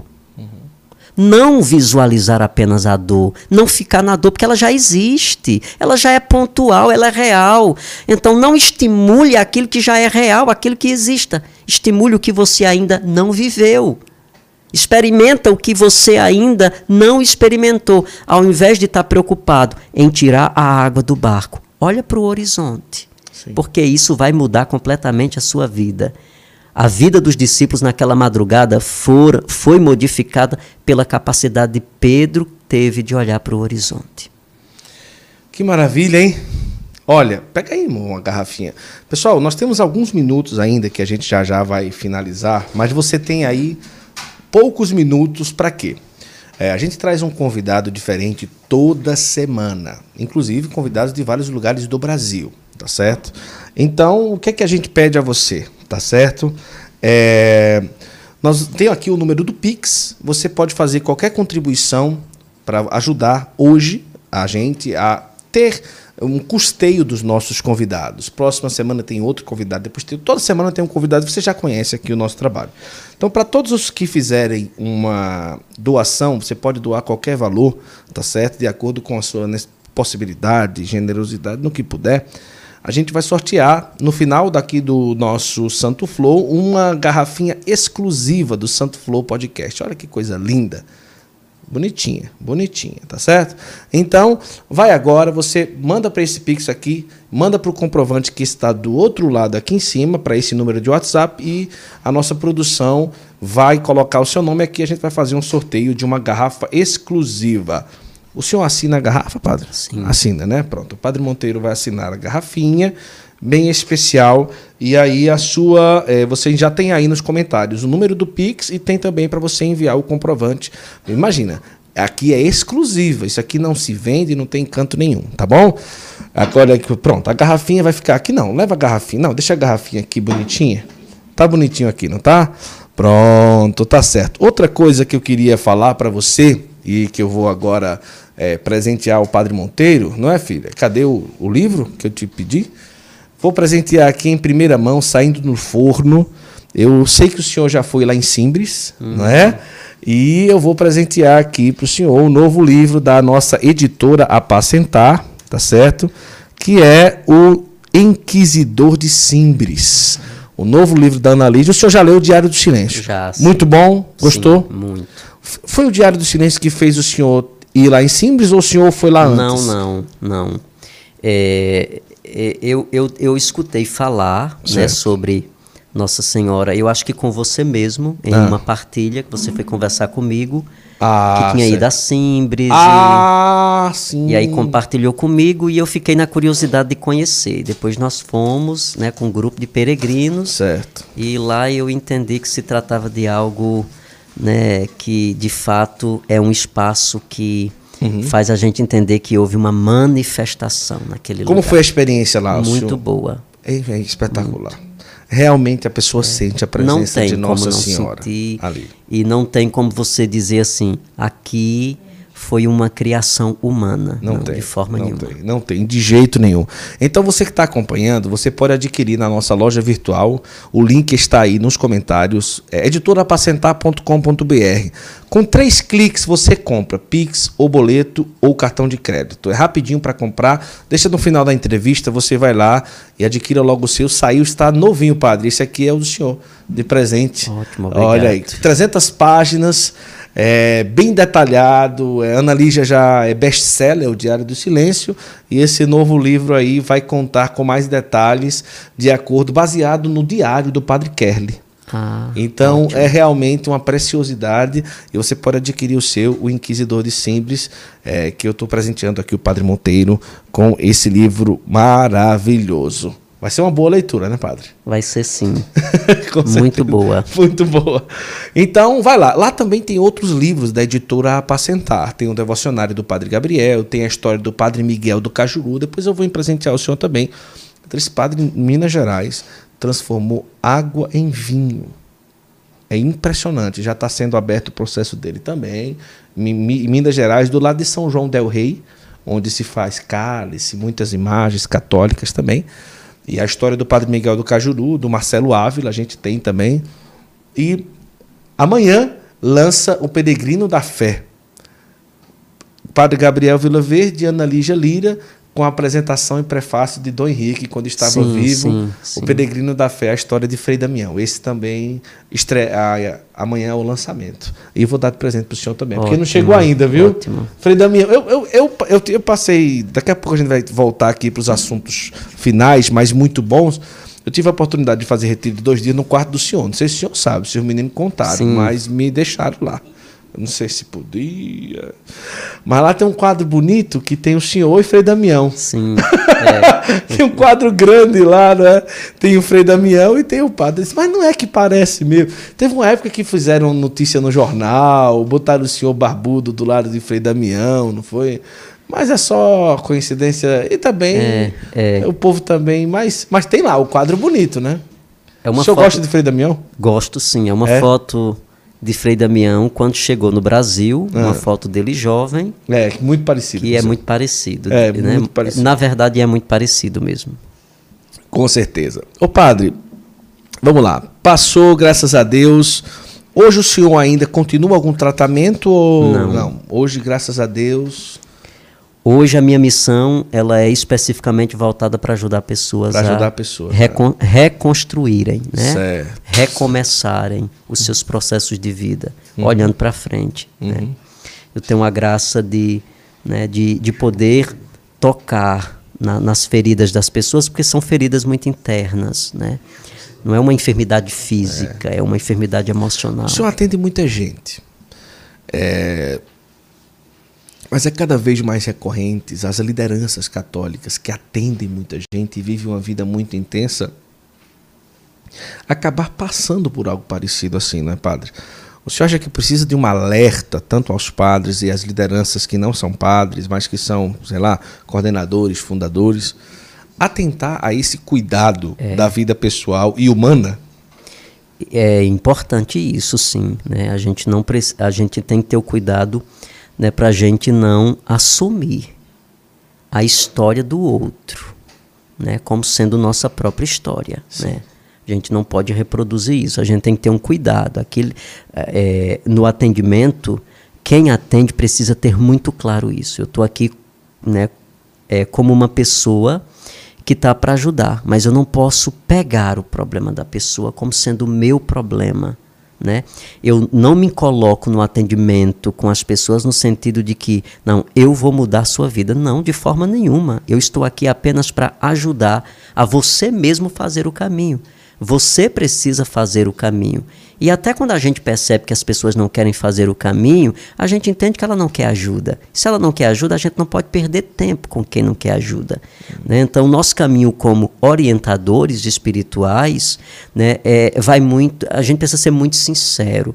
A gente precisa ser muito claro. Porque a gente pode dizer o que ninguém é capaz de dizer, nem mesmo as terapias que são apresentadas hoje. Às vezes, né, elas se resumem apenas na dor das pessoas e enfatiza apenas a dor. Num atendimento espiritual, a gente consegue ir muito mais além nesse sentido, né? porque a gente percebe né, que é, o ser humano tem uma tendência muito forte a se vitimar. Uhum. Né?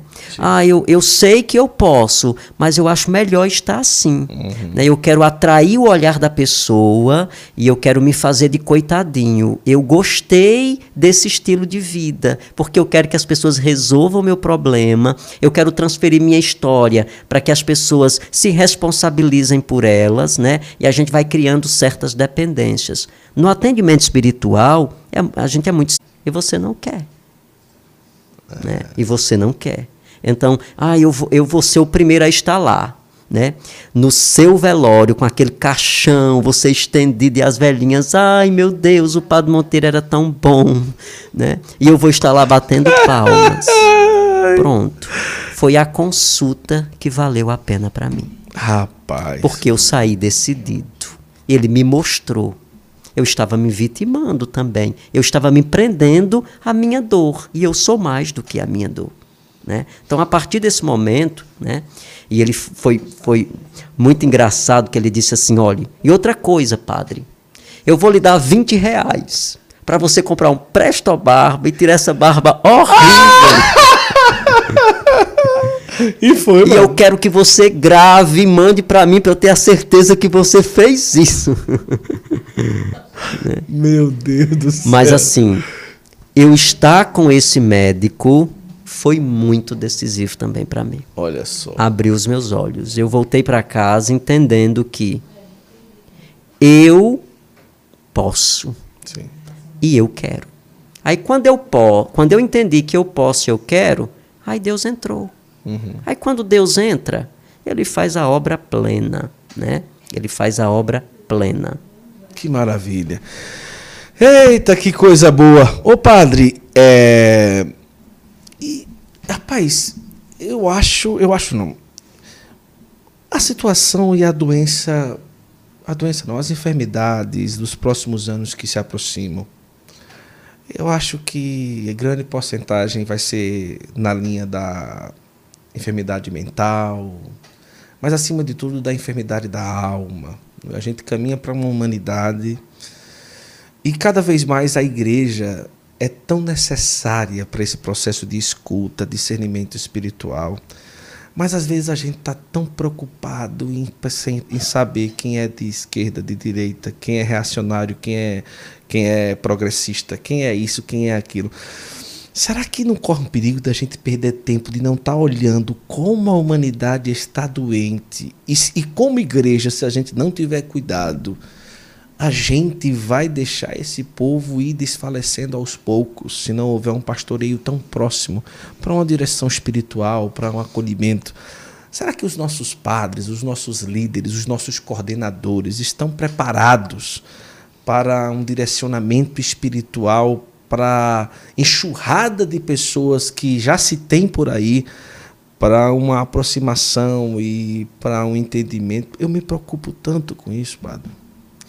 Nós caminhamos para isso, né? Eu, eu digo assim: se nós não estamos pre preparados, precisamos nos Correr preparar. Né? Por quê? Porque o processo da evangelização do mundo pós-moderno, poderíamos dizer assim, do mundo pós-pandemia, a pastoral da igreja por excelência vai ser a pastoral da escuta. Isso. Então, se nós não estamos aprimorados à escuta, se nós perdemos esse né, contato direto com as pessoas, por quê? Porque é uma riqueza riqueza muito grande. A igreja precisa abrir os olhos. Nós precisamos voltar a essa a esse serviço tão bonito que nós exercíamos na igreja, Sim. que é a escuta, Sim. né? Hoje quase não temos tempo para estar com as pessoas, né? E às vezes a gente até né? A gente às vezes até pecamos em relação a isso, porque qualquer situação que nos chega hoje, a gente já identifica que é de cunho psicológico e já diz: procure um psicólogo, é. vai para isso, para aquilo. Quando nós fomos preparados também, a nossa formação, ela nos prepara também para que a gente tenha contato com as dores humanas e a gente consiga também direcionar isso, né? Então, às vezes a gente está colocando pessoas né? até em risco, em mãos erradas, Porque nós não, não temos tempo para isso. Nós estamos tão preocupados com outras coisas que nós temos esquecido disso, né? E o que que eu tenho pensado, né? Que a igreja ela tem que começar a se preparar para o retorno. O retorno, quando eu digo, é o retorno das pessoas que se ausentaram. Uhum. O retorno das pessoas que entenderam que aquilo que o mundo oferece é melhor do que o que a igreja oferece. E elas foram, elas foram embora, como o filho pródigo achou que precisava sair da casa do pai para experimentar a verdadeira liberdade, mas entendeu que a verdadeira liberdade só pode ser experimentada na casa e voltou. Então, aonde é que nós vamos estar?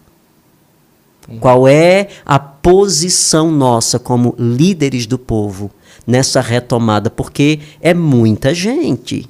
É muita gente voltando. A gente não dá conta na comunidade. Né? Como o nosso carisma né, também tem uma vertente para o atendimento, então muita gente bate a nossa porta. Pessoas feridas e elas dizendo assim: não, eu estou perdida estou perdido, né? E eu não posso simplesmente dizer, não busca um profissional. Ela já vem de um profissional, uhum.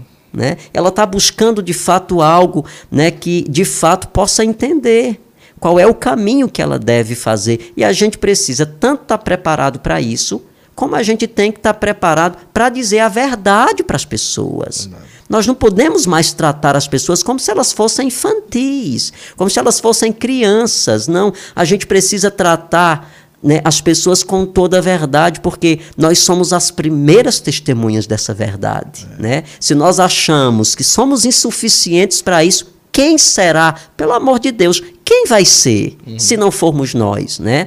Então, eu penso que a pastoral por excelência, né, do mundo pós pandemia é a pastoral da escuta, da escuta, né?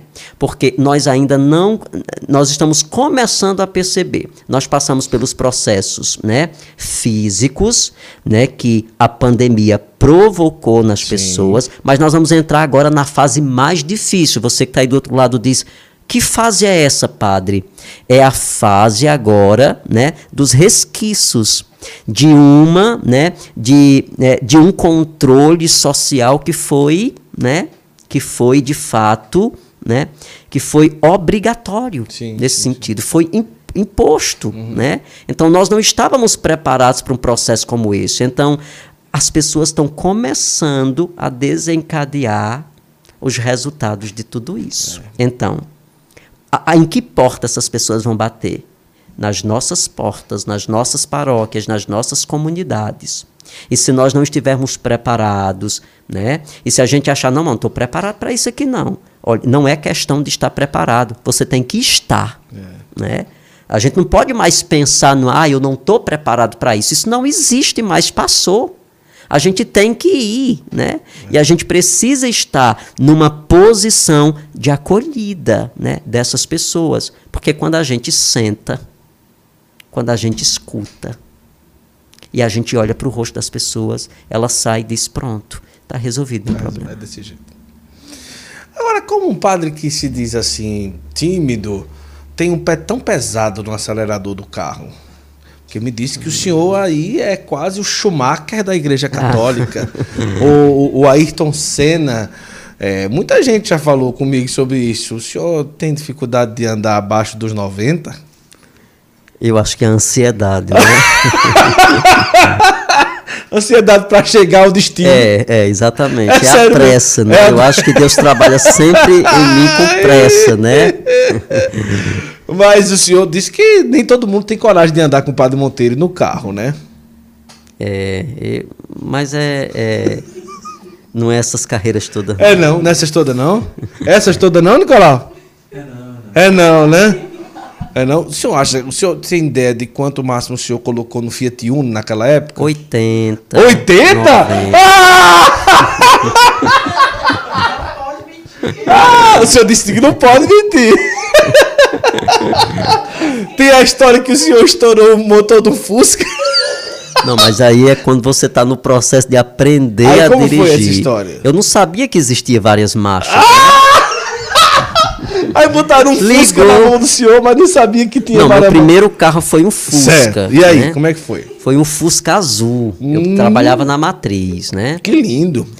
E Ah, eu tive a necessidade, eu me apaixonei pelo Fusca, né? Ainda hoje eu sou apaixonado pequenininho, por Fusca. bom né? de É. dirigir. Ah, o senhor não sabia que tinha várias marchas? Não, eu não sabia que tinha aqui. Eu, eu aprendi a ligar o carro e, e dirigir. Eu, eu não tinha ouvidos para entender que o carro estava pedindo marcha. Então eu hum, ia né, seguir em frente.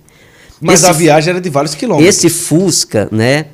Ele, ele foi um Fusca também para me curar. E foi. Porque assim, eu, eu sou muito recatado, não gosto assim, eu chego nos cantos assim, pelos cantos, e o Fusca, ele anunciava que era o pato que estava passando, porque ele O Fusca Azul. Era. O Fusca Azul é, do padre. e ele atirava. Ele atirava. Era, quando você ace- acelerava, ele começava a pipocar. E o povo ficava olhando, eu digo, meu Deus, O eu, padre já trouxe os fogos da santa.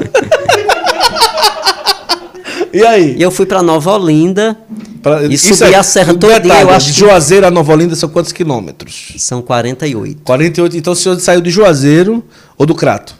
do Juazeiro. Do Juazeiro, de- com esse Fusca e foi pra Nova Olinda, mas não sabia que tinha várias marchas. Na primeira marcha. O senhor foi na primeira marcha até lá. Subi a serra toda na primeira.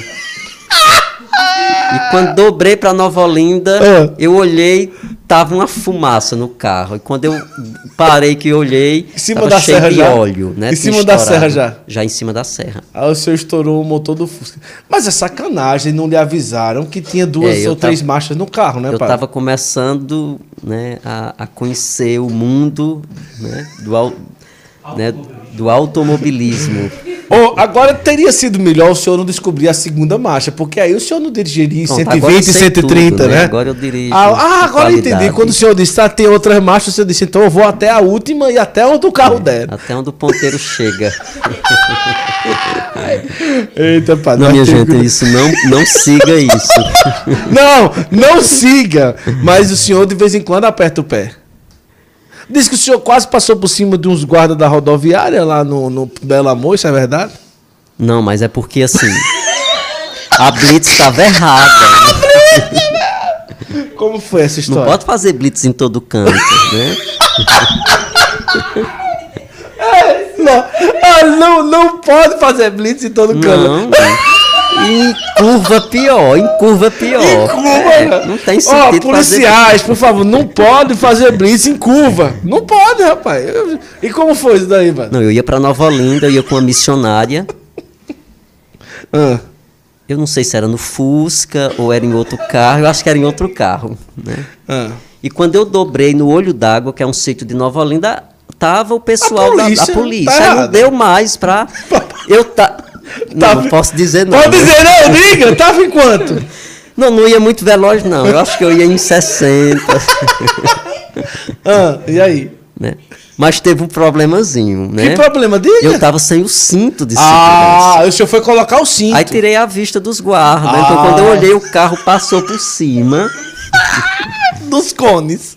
Não, passou por cima das bolsas, porque tinha uns carros já parados, tinha um rapaz da moto. Da bolsa? De um rapaz que a Blitz tinha parado e ele colocou a, a mochila dele, o carro passou por cima e os policiais subiram aqui, né, no tetozinho que tem no carro. E eu caí lá dentro do mato, né? aí eu fui, o policial foi lá, e, né, mas tava ligado, no, o som tava ligado nas músicas do Padre Zezinho, aí ele já entendeu que era uma que era um pessoa padre. mais espiritual. Aí disse, você não viu não? Você não, não viu os policiais não? Eu disse, vi. E por que que ia passando em cima? Não, não ia passando em cima de vocês não. Eu só parei, você deu com a mão para eu parar e eu fui, né, pro acostamento. Disse, tira o carro dentro do mato. Aí eu tirei o carro. Aí ele disse, olha, pode ir, mas olhe para frente. Oxente. Aí o senhor Aí botou eu- o cinto e foi. Aí eu cheguei a Nova Olinda. Ah, ainda bem que era padre, né? Pois é. Pois é. Escutando Padre Zezinho, né? Escutando o padre Zezinho. Mas que bom, que bom. Mas aí, até hoje o senhor acompanha futebol também, gosta ainda Ah, hoje. futebol eu gosto. É, é como se fosse assim, sentar e é como se a mente desse uma resetada ali para acompanhar. O senhor assiste jogo? Eu gosto de tudo que é muito criativo. Eu gosto de tudo aquilo que trabalha a mente, Certo. né? E o futebol trabalha. O futebol É. tem técnica, tem estratégia. Então, me ajuda a trabalhar também os processos criativos em mim. Então, o futebol é uma... Para mim, é muito mais do que um esporte, né? Futebol é uma arte. Então, eu admiro muito o futebol pela sua construção, né? Pela, pela forma como se constrói, pela técnica. Então, isso... Eu admiro muito futebol por isso. Então o senhor acompanha os jogos de vez em Gosto quando? Muito, por sinal. Muito por sinal. Mas é uma pena que o time que o senhor escolheu não é tão motivador assim, não é? Agora. Agora, né? Mas vai melhorar. Vai melhorar. E já Vai. foi bom também, né? Já, já foi muito, por sinal. Já foi muito por sinal. Estamos com um treinador novo, Treinador pessoas novo. contra... novos jogadores foram contratados. Ah, então tá ótimo. Estamos agora com um treinador que levou o Vasco para a Libertadores da América, então Ah. tem uma, uma esperançazinha. Então, além dos jogos, o senhor acompanha aqueles jornais que fica falando de futebol ou mais os jogos mesmo? É, eu gosto, de, eu gosto assim da, de comentários de futebol também. Comentários também. Que maravilha. Agora diz que joga bem também, né? Eu não sei se eu jogo, mas correr eu corro. Correr, corre. É, mas. é, correndo, jogando futebol, o corpo responde bem depois que se recuperou, ou às vezes fica meio falta de ar, não, tranquilo. Não, não, ajuda. né? Ajuda? Ajuda na respiração. Ah, entendi. Eu, eu tenho um problema de asma. é o que eu ia perguntar. Então a saúde do senhor hoje, como é que tá? É só asma? Eu tô saindo de uma crise de asma depois de dois anos que eu não tenho, né? Mas foi pela, por causa da mudança de clima. Certo, choveu, peguei certo, chuva. certo, certo. Mas eu tenho, né, tenho melhorado muito em relação a isso. Tenho tido poucas crises. Ah, graças a Deus. Padre Monteiro, que alegria. Nós agora estamos aí duas horas de conversa. Olha aí. Passou rápido, não foi? E eu queria pedir para você que está acompanhando, coloque a cidade de onde você está assistindo o Santo Flow agora. Coloca aí que eu vou falar algumas cidades aqui. O padre vai se preparar para uma bênção final. É, o pessoal colocando aqui, o Palmeiras tem mundial. O Palmeiras tem mundial? O senhor acha Sim. que tem? Tem? Tem chances, né? Ah, tem chances. Tá, Tá, tá todo mundo morrendo de rir. Colocaram uns carrinhos azuis aqui, ó, também. É, meu pai eterno, o pessoal tá gostando da conversa aqui, viu? Vasco, o pessoal do Vasco aqui tá se manifestando, ah, tem uma viu? torcida grande aqui no Cariri. Tem, não é? Tem. O pessoal tá aqui. Eu queria que você colocasse aí a, a cidade de onde você assiste o Santo Flow agora, que eu vou falar para todo mundo, tá bom? Vamos lá. Dois minutinhos falando de onde você escuta o Santo Flow. Assiste, na verdade. É. Juazeiro, Ubiratã, Paraná, Teresina, Piauí, Monteiro, Maceió, Crato, Ceará, Petrolina, Pernambuco, Acaraú, Ceará, Crato, Brejo Santo, São Paulo, Rio de Janeiro, São Bernardo do Campo, Nova Olinda, Acaraú de novo, é, Carla de Januária, Minas Gerais, Poço de Caldas, Minas Gerais, Goiânia, Goiás, Mossoró, Rio Grande do Norte, São Roque, São Paulo, Diadema, São Paulo, Porto Alegre, Rio de Janeiro, Currais Novos, Abel Figueiredo, no Pará, Fortaleza, Nova Olinda, Vinhedo, São Paulo, Assaré, Parnaíba, Piauí, Cida, está em São Vicente, São Paulo, Caridade, Ceará, Barro, Ceará, São Paulo, Goiânia, Manaus, Manaus, pessoal em Manaus acompanhando a gente, Londrina, Paraná, Sage, Bahia, é, Rio de Janeiro, vamos ver aqui Ubiratã, já falei, vamos ver aqui Campinas, São Paulo, estou assistindo de São Paulo, é, Porto Alegre, já falei, Parnaíba também, Diadema, São Paulo, São Lourenço, vixe Maria, aqui agora de- disparou, aqui foi tudo, é, Campina da Lagoa, Paraná, Manaus, São Vicente, Fazenda Nova, município de Jardim, no Ceará, Barbalha, São João Evangelista, Minas Gerais, nem sabia que tinha uma Olha cidade aí. de São João Vou Evangelista. pesquisar. É, São João Evangelista. I- Itajubá, Minas Gerais. É, que mais? Interlagos, São Paulo, Fortaleza. Pessoal da comunidade Filhos Amados do Céu na missão de Nova Olinda. O Hélio tá lá acompanhando a gente. É, João Pessoa, o pessoal do Maranhão acompanhando a gente. Jundiaí, São Paulo. Rapaz, que maravilha, que coisa boa. O Brasil aí, o pessoal, cada uma filepinha do Brasil É, acompanhando a nossa conversa, não é, padre? Que maravilha, que coisa boa. Todo mundo agora andando a mais de 120 com o Padre Monteiro. Brincadeira, pessoal. Carmo de Cajuru, Carmo do Cajuru, Minas Gerais. Que bom. Vinhedo. Pronto. Que coisa boa. Pessoal, Padre, eu quero agradecer de coração a disponibilidade. Eu quero lembrar para você, terminando agora a entrevista, corre lá no link que está aí é, para você adquirir o Inquisidor de Simbres, tudo sobre as aparições de Nossa Senhora em Simbres. Inclusive, você assistiu sobre, mas o bispo reconheceu como presumíveis aparições, Sim. agora em outubro de 2021, e reconheceu que as aparições estão todas de acordo com a Sim. verdade da fé católica. Tomei ciência. Tomou já, ciência, né? Então, é realmente um livro maravilhoso, com considerações do padre Gabriel Vilaverde do padre Duarte Lara, que recomendaram esse livro, que vai falar sobre as aparições de Nossa Senhora em Simbres, na cidade de Pesqueira, no Pernambuco. Quem sabe um dia a gente vai junto lá, né, padre? Sim, sim. Com a graça de Deus. É, é um livro muito bom. Você adquire aí nesse link que o Janailson está colocando aí no, na tela, que é o link da nossa editora Apacentar. Tá bom? Jequié, Bahia, é, São José do Hortêncio, Rio Grande do Sul, Santo Amaro da Purificação na Bahia, Icó, Ceará. Olha que coisa boa. Que bom, é bom demais isso daqui.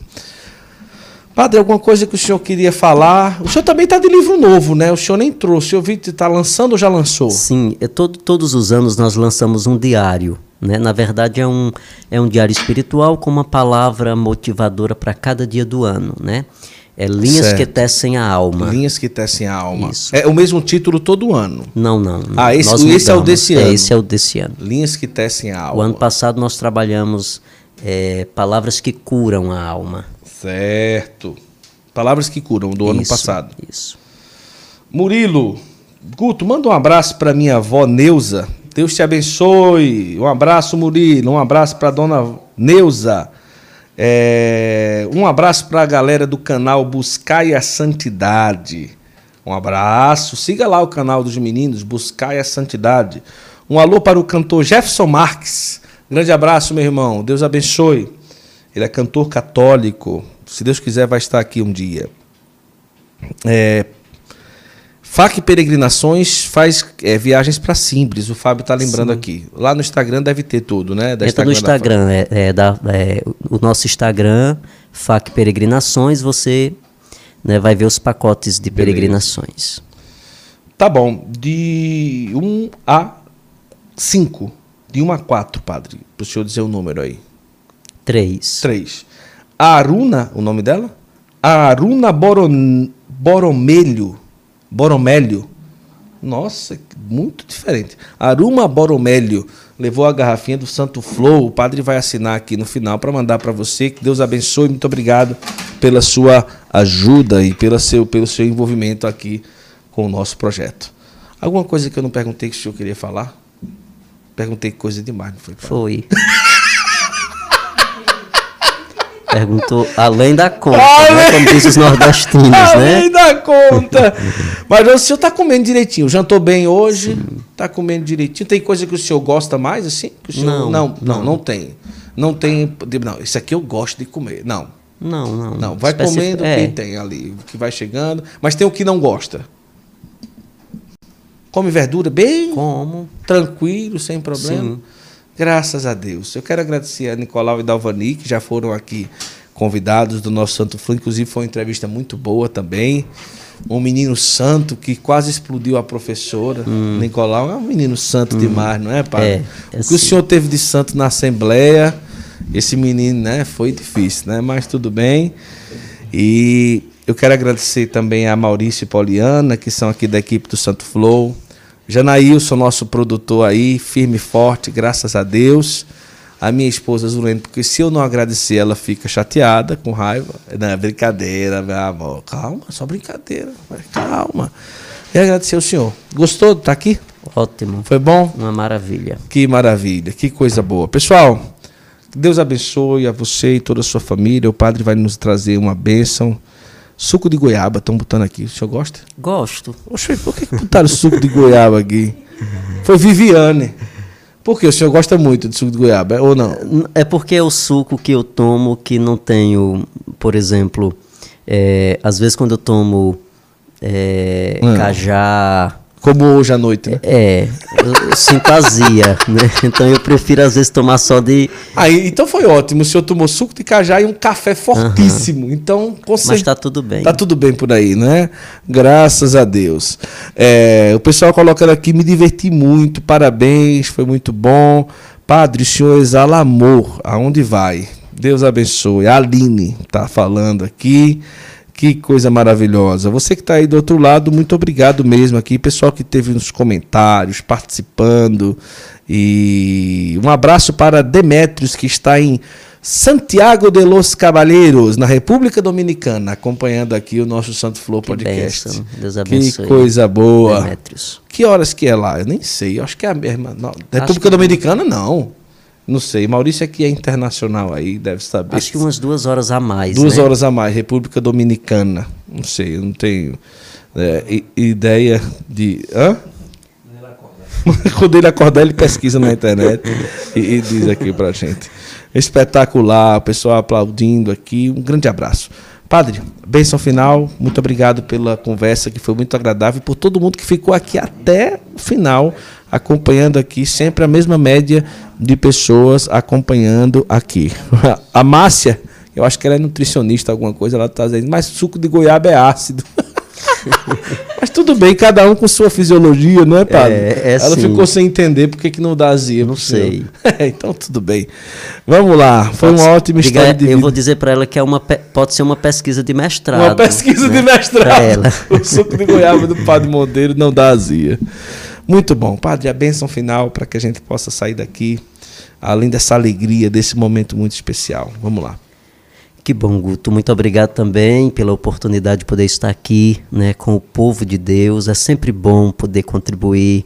Né? A, a nossa maior evangelização não é outra senão a nossa própria história, né? contada, né? porque estimula também é, a gente acreditar na nossa própria história. Então eu quero agradecer a Deus pela oportunidade né, de poder, através desse veículo de comunicação, transmitir né, o amor e a misericórdia de Deus.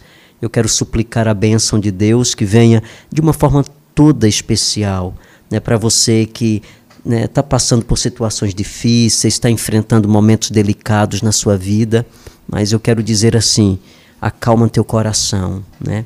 A promessa de Deus ela sempre se cumpre em nossa vida. Não esqueça disso e creia profundamente de que a graça vai se manifestar né, e a bênção de Deus vai chegar na tua casa, na tua família, em toda essa situação que você está passando. E invoco a bênção de Deus, rica em misericórdia, em nome do Pai, do Filho e do Espírito Santo. Amém. Amém. Um abraço para José e Josi, da comunidade Famílias Família no no Altar. Altar. Maravilhosos. Gente boa demais. Demais, Eles sim. estão aqui. Que bênção. É, e também eu quero é, falar para o pessoal que está acompanhando aqui. O que é que colocaram aqui, meu Deus do céu? É, live fixa, o senhor está com alguma diária? Não, em algum horário? Não, Não, não, não, não está. Por Diariamente, conta do não. retorno, Certo. eu tenho muita ocupação à noite, eu fazia lives às nove, né? Certo. Sempre às nove. Mas nas terças a Missa Misericórdia é transmitida para o mundo inteiro. É, quem quiser acompanhar, que ainda não acompanhou, quem está conhecendo o Padre Monteiro hoje pela primeira vez, é, nos canais da comunidade Filhos Amados do Céu. Né? YouTube, Instagram, Facebook, mas também tem o, o- o Instagram do Padre, padre.monteiro ou underline Monteiro? underline. Padre underline Monteiro, já está aqui, ó, já está aqui as redes sociais do senhor aparecendo Sim. pro povo lá. Vai lá, segue o Padre Monteiro, ele sempre coloca lá uma palavra é, de, de bênção, de graça, de motivação, de evangelização. E o Instagram do padre aí são quase 100 mil pessoas, né, padre? Já já está 90 e pouco lá, eu nem vi direito É, lá. deve Por ser aí, por né? aí. deve ser por aí. E, e que maravilha. E segue lá o Padre Monteiro. E o pessoal tá feliz que só aqui. Acabou? Tudo ok? Vamos para casa, não é? Padre, obrigado. Foi agradável demais a nossa conversa. Até que fim chegou esse dia. Que bom.